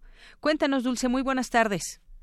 Deyanira, buenas tardes. Te saludo nuevamente con mucho gusto. Eh, antes que nada, ¿me podrías decir tu hora, por favor? Mi hora, las 2 con 27 minutos y 46 segundos. Bueno, yo también tengo las 2 con 27 segundos. Y mira, aparentemente nuestras horas coinciden, así que podríamos decir que tenemos... Minutos, minutos. 2 con 27 minutos. Así es. Muy bien. Y podríamos decir que tenemos ambas la hora precisa y correcta, pero pues en realidad hay ciertas diferencias que no podemos percibir fácilmente. Eh, además, imagínate que si yo tengo, pues, no sé, las dos con, ya ahorita las dos con veintiocho y tú sigues con las dos con veintisiete minutos, pues se podría decir que las dos tenemos la hora correcta y también que cada una está equivocada respecto de la otra. E incluso, eh, pues, también respecto de los radioescuchas, esto sucede porque, como tú lo comentabas en un principio, el tiempo no existe. Y bueno, a pesar de que todo el tiempo se nos habla de la importancia del tiempo, es decir, que no debes llegar tarde a conducir Prisma RU, por ejemplo, que Prisma RU dura dos horas, que hay que esperar todo el fin de semana para poder escuchar nuevamente Prisma RU, o que si nos acordamos de lo que se transmitió el lunes en este programa. Pero pues ahora, o sea, primero se nos dice esto y ahora es todo lo contrario, se nos dice que el tiempo no existe. Entonces, ¿qué crees tú? ¿Cómo debemos concebir el mundo? Bueno, pues para empezar, la idea no es tan nueva como parece. Aunque en el siglo XXI los científicos ya cuentan con diferentes herramientas que les permiten experimentar y comprobar que realmente el tiempo no existe, ya desde el siglo pasado, sin todas esas armas, Albert Einstein la había formulado dentro de su teoría de la relatividad.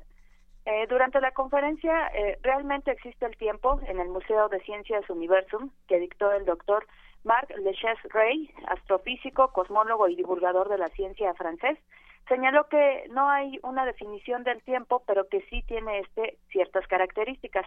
Por ejemplo, existe el tiempo personal, que es un poco lo que comentábamos tú y yo al principio de esta nota, sobre tu hora y la mía. Eh, lo concebimos también el tiempo como pasado, presente y futuro, y lo más importante se habla de la duración, pero no se habla de una definición como tal del tiempo. ¿Qué te parece si para explicarnos mejor estas características escuchamos las palabras del doctor en voz de la del traductor? Muy bien. Un reloj no mide el tiempo, un reloj marca, eh, mide una duración, es un cronómetro. Cuando miras tu reloj, te, ¿te da qué? ¿Te da la hora? No. te da la duración que pasó desde el momento en que pusiste, en que pusiste tu reloj a la hora. Claro que está graduada de tal manera que, bueno, está la hora, ¿verdad? Te permite leer la hora. Pero si tuvieras un reloj perfecto, totalmente preciso, pero que eh, cuando le pusieron la pila estaba mal, nunca te va a dar la hora, pero sí te va a dar la duración. Ven, entonces que no es lo mismo el tiempo que la duración. Y bueno, de Yanira, el doctor también comentaba que no se puede hablar de un tiempo universal, como antes se pensaba, por ejemplo, en, en tiempos de Newton, eh, pero esto sucede porque no existe la noción de simultaneidad, eh, existe localmente, pero no en todo el universo. Mejor vamos a escuchar las palabras del doctor nuevamente. Lo que existe realmente eh, son las nociones de duración. Lo que es fundamental es la noción de causalidad, aunque no la mencioné mucho, pero es perfectamente operacional en la física moderna, pero no es lo mismo que la noción de cronología, sencillamente porque la noción de cronología, pues ella no existe en la física moderna, hay que deshacernos de eso. Bueno, de Yanira Marle Cherrey eh, dijo que no es el tiempo el que pasa, sino que somos nosotros quienes estamos pasando por cada evento que descubrimos en el universo y que todos estos eventos existen en él de manera atemporal, puesto que nuestra existencia tiene una duración de principio a fin. Eh, finalmente, el doctor advirtió pues que estas ideas del tiempo se tienen que seguir analizando y que incluso puede venir eh, pueden venir nuevas teorías revolucionarias sobre el tema. Muy bien, Dulce, pues muchas gracias. Entonces, eh, no, es, no existe el tiempo, existe la duración, es decir, todo el tiempo que estuvimos ahorita escuchando tu nota, no fue, no ocupamos tiempo, sino duración. Así es, Deyanira, y bueno, pues eh, la percibes tú de una manera y las, los radioescuchas de otra manera, yo de otra manera. Claro, aunque me surgió una duda, pero finalmente la duración es tiempo, ¿o no?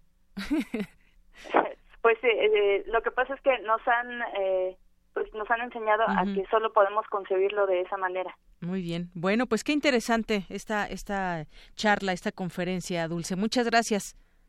A, a ti, Deyanira, y habrá que seguirle preguntando a los investigadores pues todas estas dudas que nos surgen. Claro que si un día de estos invitamos a algún, algún investigador, algún científico que nos siga platicando del tema. Pues muchas gracias, muchas gracias, Dulce. Gracias, buenas tardes. Hasta luego, muy buenas tardes. Porque tu opinión es importante, síguenos en nuestras redes sociales, en Facebook como Prisma RU y en Twitter como arroba PrismaRU.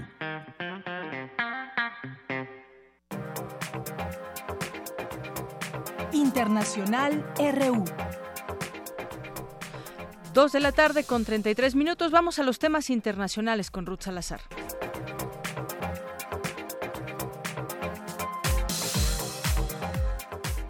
El presidente de Turquía, Recep Tayyip Erdogan, reiteró que extenderá su ofensiva a otras ciudades sirias para exterminar lo que a su juicio son terroristas kurdos. En el Foro Económico Mundial que se celebra en Davos, el presidente de Estados Unidos, Donald Trump, dijo que siempre pondría a su país en primer lugar y advirtió que el sistema de comercio e inmigración estadounidense están desactualizados. Mientras Estados Unidos busca la reforma nacional para mejorar la economía y los empleos. También buscamos reformar el sistema de comercio internacional para que promueva una prosperidad justa, equitativa y recompensa a los que juegan en base a las reglas. No podemos tener un comercio libre para todos y algunos explotan el sistema a expensa de otros. También en Davos, en el foro económico, los políticos pidieron mayor regulación para las criptomonedas. En este sentido, el Banco Central de Suecia se planteó la necesidad de emitir efectivo electrónico, pero su vicepresidenta Cecilia Skinsley recordó los riesgos. Las divisas criptográficas son completamente diferentes al dinero emitido por un banco central. Las monedas virtuales no son muy eficientes, ni son un valor de reserva estable, ni un medio de cambio fiable. El diputado catalán Josep Rull, líder del partido Juntos por Cataluña, informó que los independentistas podrían iniciar un proceso judicial contra el gobierno español por tener la intención de impugnar la investidura de Carles Puigdemont. El fundador de Wikileaks, Julian Assange, interpondrá este viernes un recurso contra la orden de detención que le impide abandonar la embajada de Ecuador en Londres, que de ser admitido permitiría su salida de la sede diplomática sin riesgo de ser detenido por las autoridades británicas más acciones que garanticen la seguridad y el acceso a la ayuda humanitaria son necesarias en el estado de Rakhine, al oeste de Myanmar. Urgió el Fondo de las Naciones Unidas para la Infancia en el marco del retorno de los refugiados rohingyas. En Honduras, ante la crisis política derivada del pasado proceso electoral y en el marco de la conmemoración del Día Nacional de la Mujer, organizaciones feministas protestaron en demanda al cese de la impunidad y violencia por parte de los agentes de seguridad del Estado. La violencia y la represión es, bueno, innegable para todos los pobres. Eh, todos los días hay muertos, ¿verdad? Una represión terrible que nosotros bueno, por eso estamos acá, ¿verdad? Para ver si eh, decir todo lo que está pasando en el...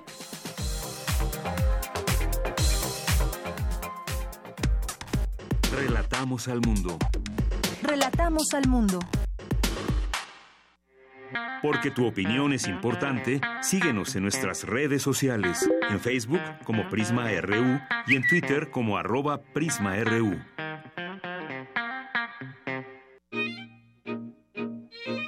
Melomanía RU. Bien, pues ya estamos ahora en Melomanía RU con Dulce Wet, jefa de discoteca de Radio UNAM. ¿Qué tal, Dulce? ¿Cómo estás? Eh, bueno, pues estamos con la noticia de que falleció el maestro Francisco Sabín, por mm. todos conocido como director de orquesta, compositor, profesor. Vamos a hablar de él un poquito más tarde. Y también, al mismo tiempo, pues todo esto de la música siempre es en alguna forma agridulce, pero nos ayuda a vivir.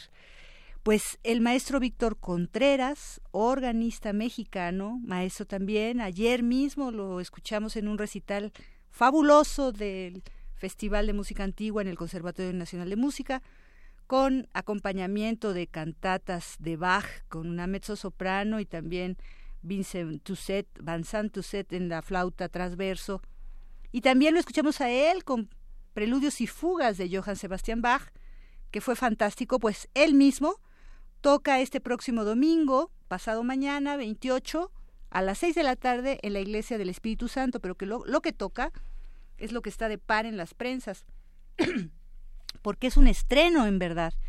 Son los cuadernos de tono de Maitines, Sor María Clara del Santísimo Sacramento. Esto es música oaxaqueña, del siglo XIX y tenemos en la línea al maestro Víctor Contreras, al cual felicitamos, saludamos calurosamente por todo su gran trabajo para que nos platique un poco qué vamos a escuchar el próximo domingo, maestro. Muchas gracias por la entrevista. Muchas gracias, eh, eh querida Dulce, muchas, eh, eh, muchas gracias, buenas tardes y buenas tardes a todo tu auditorio. efectivamente, el próximo domingo a las seis de la tarde en la Iglesia Alemana del Espíritu Santo, voy a tener el gran placer de interpretar aquí en México por primera vez la obra integral de Sor María Clara del Santísimo Sacramento. Es una monja oaxaqueña eh, que vivió, eh, hizo su producción en el siglo XIX. De ella voy a tocar la obra que conocemos, que es el cuaderno de tonos de Maitines, y es una de las razones por la cual este cuaderno de tonos de Maitines es tan importante es porque constituye una de las escasas muestras del repertorio organístico de tecla de los conventos de la Nueva España. Cabe mencionar que en la actualidad contamos solamente con dos cuadernos completos, uno que es el de Sor María y el otro es el libro que contiene los once partidos de eh, don Joseph de Torres, sobre el cual, pues bueno, conocemos que hay, que hay este, esta polémica de si Joseph de Torres es mexicano o español, se han, se han escrito ríos de tinta acerca de esta polémica, de esta polémica. pero de Sor María Clara estamos completamente seguros de que de que esta ilustre monja es mexicana, fue mexicana y, y vivió en Oaxaca. Además el personaje es interesantísimo porque ella es parte de una línea musical de una gran tradición. Su abuelo fue organista de la Catedral de Oaxaca, su hermano, violinista de la Orquesta de la Catedral de Oaxaca, se sabe que él le proveía a ella, porque bueno, ella estaba en un convento de encierro, él le proveía eh, eh, música para que, pues bueno, Sor María estuviera al tanto, ¿no? Y eh, al, tanto de la música de las vanguardias.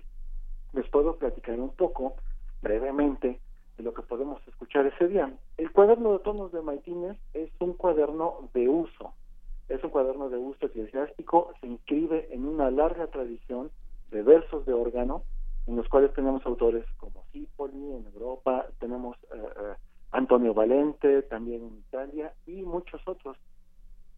Eh, es un gran reto, es un gran reto para el intérprete porque está constituido de esta manera, son varios órdenes. Entonces, en cada una de las obras encontramos entonación, un salmo y después una serie de versos y cada uno de los versos responde a una forma musical diferente de tal manera de que el pequeño cuaderno, bueno, que el pequeño solamente en folios, el primer cuaderno de Sor María es una gran colección de obras, eh, eh, sobre todo de formas, tiene una gran riqueza. El reto para el intérprete es, pues, eh, poder expresar cada una de esas formas de una manera adecuada. Además de que, escuchando la obra integral, que dura 70 minutos, uno puede darse cuenta del tamaño de la compositora. Es que, eh, que como bien lo decías, este, querida Dulce, es eh, prácticamente un estreno en México. Maravilloso y esperemos que pronto los graves, maestro, que los toques en distintos sitios. Tenemos la ventaja también de que pues esto es una entrada gratuita, entonces es una invitación verdaderamente a todos los melómanos. Yo siento que el órgano es uno de los primeros instrumentos, pero también un instrumento del futuro, porque con esto de que las eh, sonoridades pueden permanecer y sobre ellas se hacen otros distintas capas de música, distintas eh, en todas sus formaciones y todo, pero distintas sonoridades. Además, cada órgano suena diferente y ese órgano especialmente es preciosísimo y suena encantadoramente. Maravilloso, ¿no? ese órgano es, muy bello instrumento y eh, pues bueno, fue de inmediato una de las primeras ideas de presentar esta obra en, este instrumento. Siempre hemos contado con la colaboración de Iglesia Alemana y pues también eh, quiero agradecer a la Fondo Nacional para la Cultura y las Artes pues todo el apoyo que ha dado para la realización de, de este proyecto. Eso está en Botticelli y Patriotismo. Para está en la esquina de, sí, exactamente, eh, Patriotismo y Botticelli. Sí, ahí en Miscuac, así que este una gran invitación. Un abrazo grande, maestro. Muchísimas felicidades por darnos a conocer esto, que pese a que podamos decir que es música antigua o del siglo XIX, no, es música nueva para nuestros oídos y además de una mujer, Sor María Clara. Fantástico. Muchísimas gracias, Dulce, y ojalá nos acompañen el próximo domingo a las seis de la tarde. Fantástico, maestro. Un abrazo grande. Muchas gracias. Hasta luego.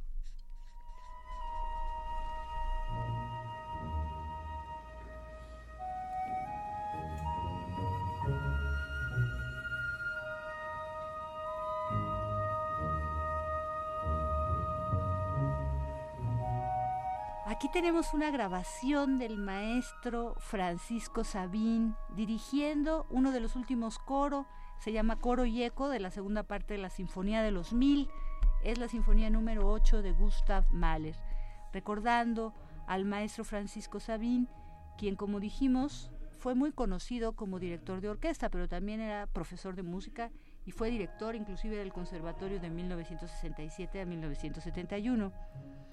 Pero sobre todo lo conocemos como director de orquesta, tanto por ser director de la Orquesta Sinfónica de Jalapa entre el 65 y el 67. Ahora mismo la noticia de su fallecimiento es precisamente que estaba allá en Jalapa. Y también fue director de la Orquesta Sinfónica Nacional por varios años. Pues por supuesto se le dio la medalla de Bellas Artes en el 2015, no hace mucho, y tuvo la medalla Mozart, grado de excelencia en la Embajada de Austria y muchos otros reconocimientos. Él estudió armonía con Alfonso de Elías, composición con Rodolfo Halfter y dirección de orquesta con Germán Scherger. Una de sus mayores influencias, y esto cabe destacarlo como director de orquesta, fue la figura de Sergio Celibidache. Y de alguna manera pues se le ve, se, le siente todo esto en su forma de dirigir. En 1958 se fue a Praga a estudiar composición y dirección a la, a la Escuela Superior de la Academia de Música y ahí empezó a interpretar su obra. Podríamos decir que en, cuanto a compositor, eh, empezó como en 1957 y hasta los últimos días. Esta que interpretó allá se llamaba Quetzalcoatl para orquesta y dos narradores. Lo que escuchamos es una de las sinfonías más grandes, ¿no? Por eso le decían la de los mil. Y curiosamente Mahler aquí a mí me parece interesante, es toda una reflexión teológica. La primera parte son himnos y tiene que ver con toda la Mm, distinción cristiana, ¿no?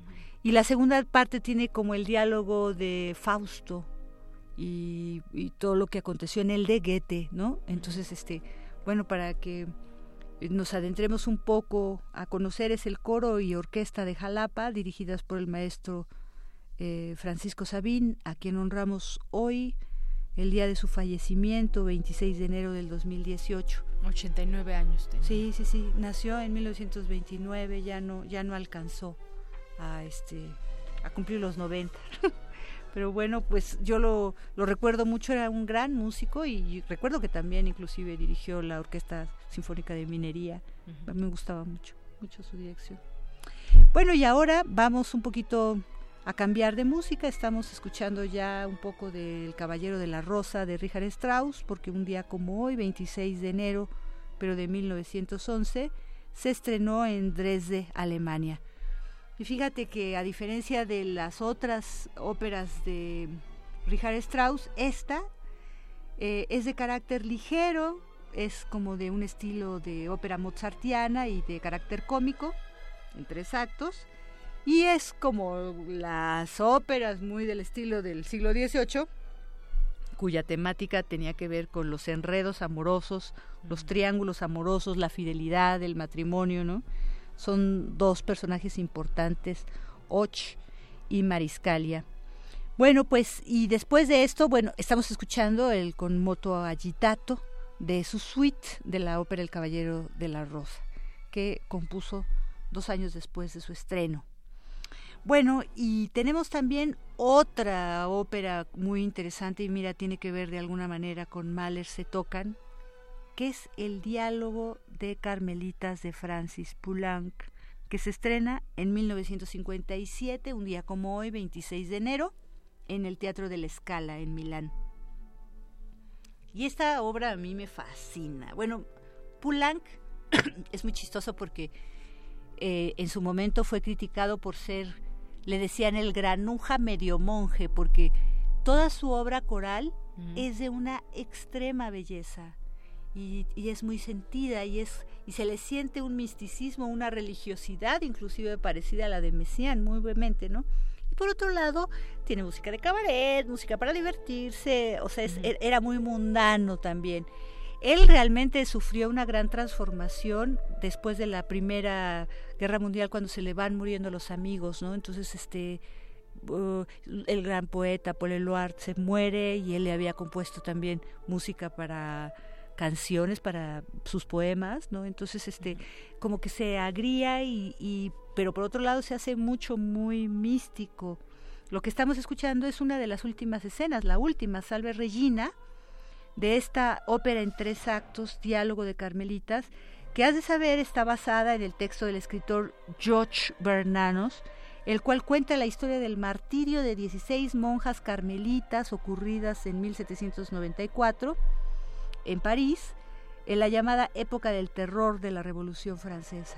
Entonces, eh, me refiero que qué coincidencia que se toca un poco Mahler con Poulenc, porque aquí está como toda la eh, teorización de las religiosas, porque se no quisieron nunca eh, claudicar de su fundación, de la fundación y todo, y eso las llevó a, a la muerte, ¿no?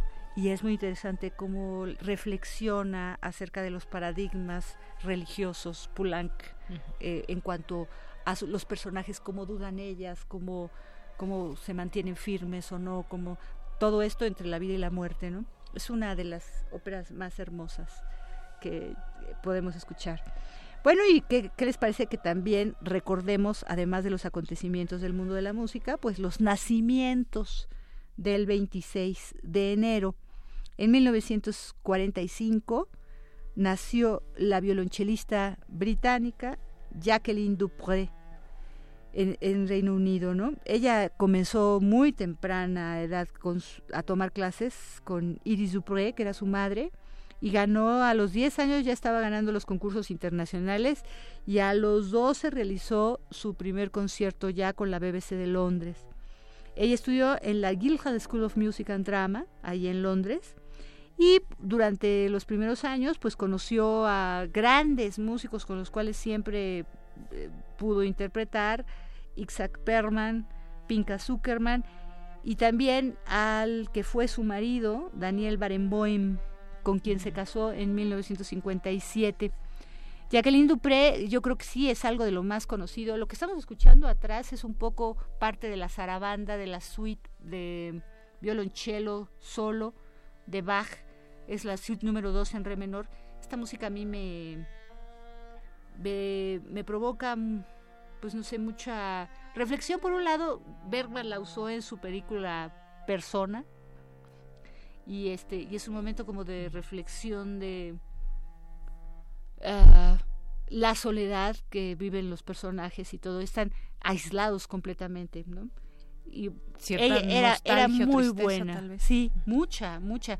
Bueno es, es, es, una danza de en una suite es una colección de danzas y esta es una danza que era como muy elegante y ya se ha estilado que sea muy triste no es este arrebatadora de alguna forma no Sí, el sonido del violonchelo. Sí, y solo, ¿no? Bueno, y aprovecho de una vez, los invito también.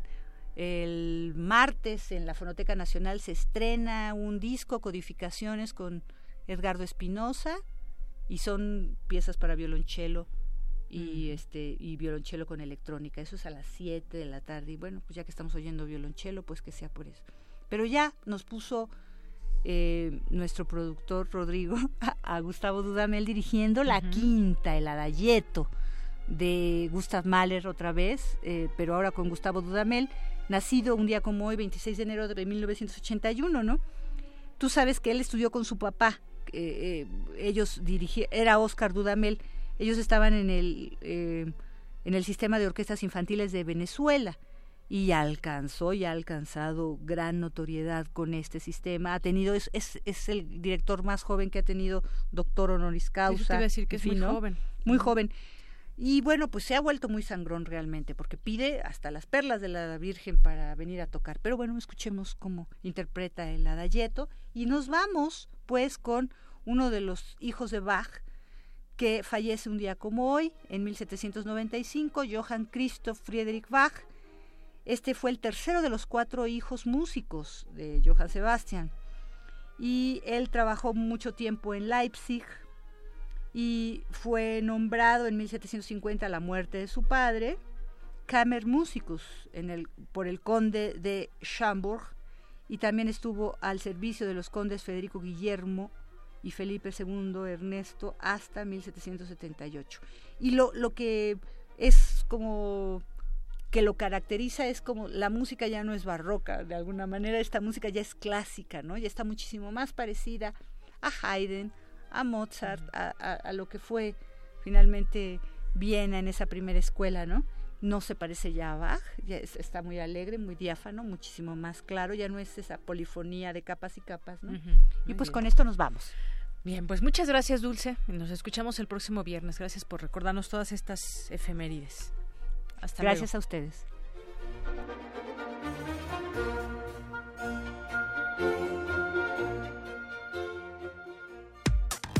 Relatamos al mundo. Relatamos al mundo. Bueno, mientras tanto nosotros nos vamos a la cantera RU con mi compañera Vicky Sánchez, que en esta ocasión nos presenta a Paulina Flores, egresada de la Escuela Nacional de Trabajo Social e integrante del colectivo Lady Meche. Paulina Leticia Flores Castro, egresada de la Escuela Nacional de Trabajo Social, forma parte del colectivo Lady Meche, quienes realizan proyectos de intervención social con mujeres inmersas en el comercio sexual. Conozcamos más sobre esta humanista y destacada universitaria. Mi nombre es Paulina Leticia Flores Castro. Nací en el Estado de México, en el municipio de Chalco. Soy la tercera de cinco hermanos. A mí me gustaba jugar con mi hermana. No había un juego específico, en realidad era solo como inventarnos escenarios, como de aventura, con mi hermana. Cuando terminé la secundaria, por cuestiones económicas, en mi casa la sugerencia era buscar un empleo para sustentarnos a todos, pero siempre tuve el interés, el deseo de estudiar en la UNAM. Recuerdo cuando era muy pequeña que había un comercial que nadie se acuerda, pero yo sí lo recuerdo. había un comercial que salía donde eran dos chicos, una chica y un hombre, que se despertaban en la madrugada y llevaban un escudo y una lanza, una cosa así, y iban a la universidad. Era un comercial, ¿no? Que hablaba sobre ir a la UNAM y lo importante que era. Y estaba muy pequeña, pero yo recuerdo el comercial y siempre quise ir a la UNAM, tenía esa idea, ¿no? Entonces cuando terminé la secundaria nos hicieron llenar las formas para ir a la prepa y yo quería ir a la UNAM porque sabía que había como posibilidad de un pase más como directo, pero no pase directo, pero posibilidad más grande de entrar a la universidad de esa forma. Entonces llevé el, documento a mi casa y fue como, bueno, pues una opción entonces, solo una opción y si no te quedas, pues ya vemos que la vida no era para que estuvieras. Bueno, entonces puse la prepa 1 y ya presenté el examen y me quedé y entonces pues ya estuve en la prepa en la 1, en la que está en Xochimilco. Y cuando terminé la prepa fue que ya tomé el pase a trabajo social.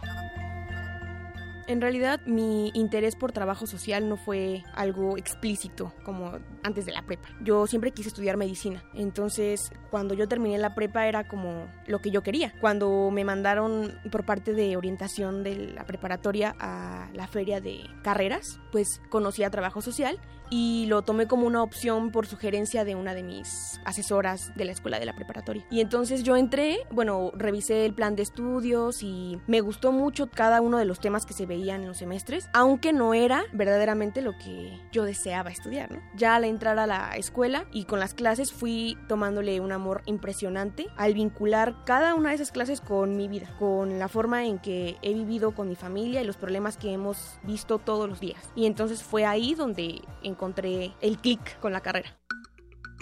Bueno, pues Lady Meche es un colectivo que está en incubación, en camino para conformarse en una empresa social. Es un proyecto que fue creado por un grupo de amigas y yo, que también estudian trabajo social, con el objetivo de llegar a esta población que de alguna forma no ha sido intervenida desde trabajo social. Pues sí, buscamos ser una empresa social que ofrezca a las mujeres una plataforma de empleo formal, que le ofrezca la oportunidad de mostrar que tienen y pueden crear muchas de sus propias habilidades para autosustentarse, ¿no? Creemos en que estas mujeres, a pesar del estilo de vida y de las adversidades que han tenido que pasar, pueden crear un destino distinto, si ellas lo deciden, claro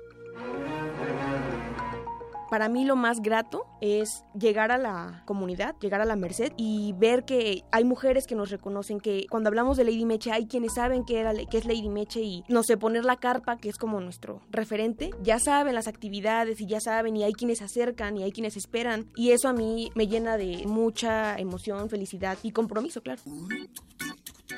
Me gusta cantar, me gusta ver películas, me gusta estar con mi pareja, me gusta salir con mis perros a caminar, me gusta escribir mis ideas, cuidar mis plantas ahora. Y no me gusta hacer qué hacer, pero no me queda otro. Eso también lo hago. Me gusta el rap y me gusta la música norteña. De rap ahora mucho un venezolano que se llamaba Cancerbero, que que murió. Y de norteña mi grupo favorito es Intocable. Bueno, yo creo que no hay una persona en específico. Eh, le agradezco a mi familia, a mi mamá, a mi hermana mayor, a mis hermanas. Para mí han sido la base más importante y, y la razón por la que busco continuar y busco crecer aún más. Por un lado también como el, el, ejemplo que soy para mi hermana menor, que lo dice todo el tiempo, entonces para mí es una responsabilidad muy grande. Le agradezco a mi pareja y a su familia, a mis amigas, a mi amiga Karina, que es una persona muy importante. Y sí, a todas las personas que han creído en lo que estamos haciendo. Para mí es algo de verdad fundamental.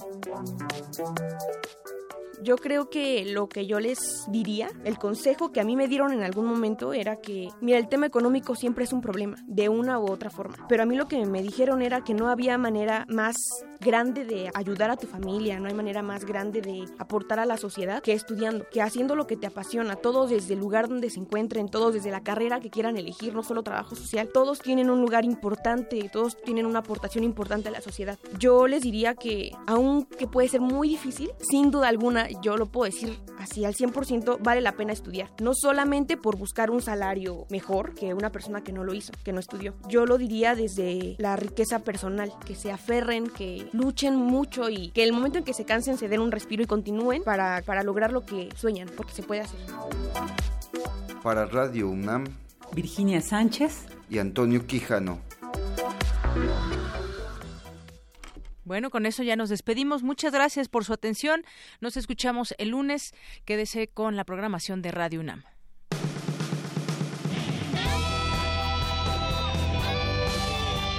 Prisma RU. Relatamos al mundo.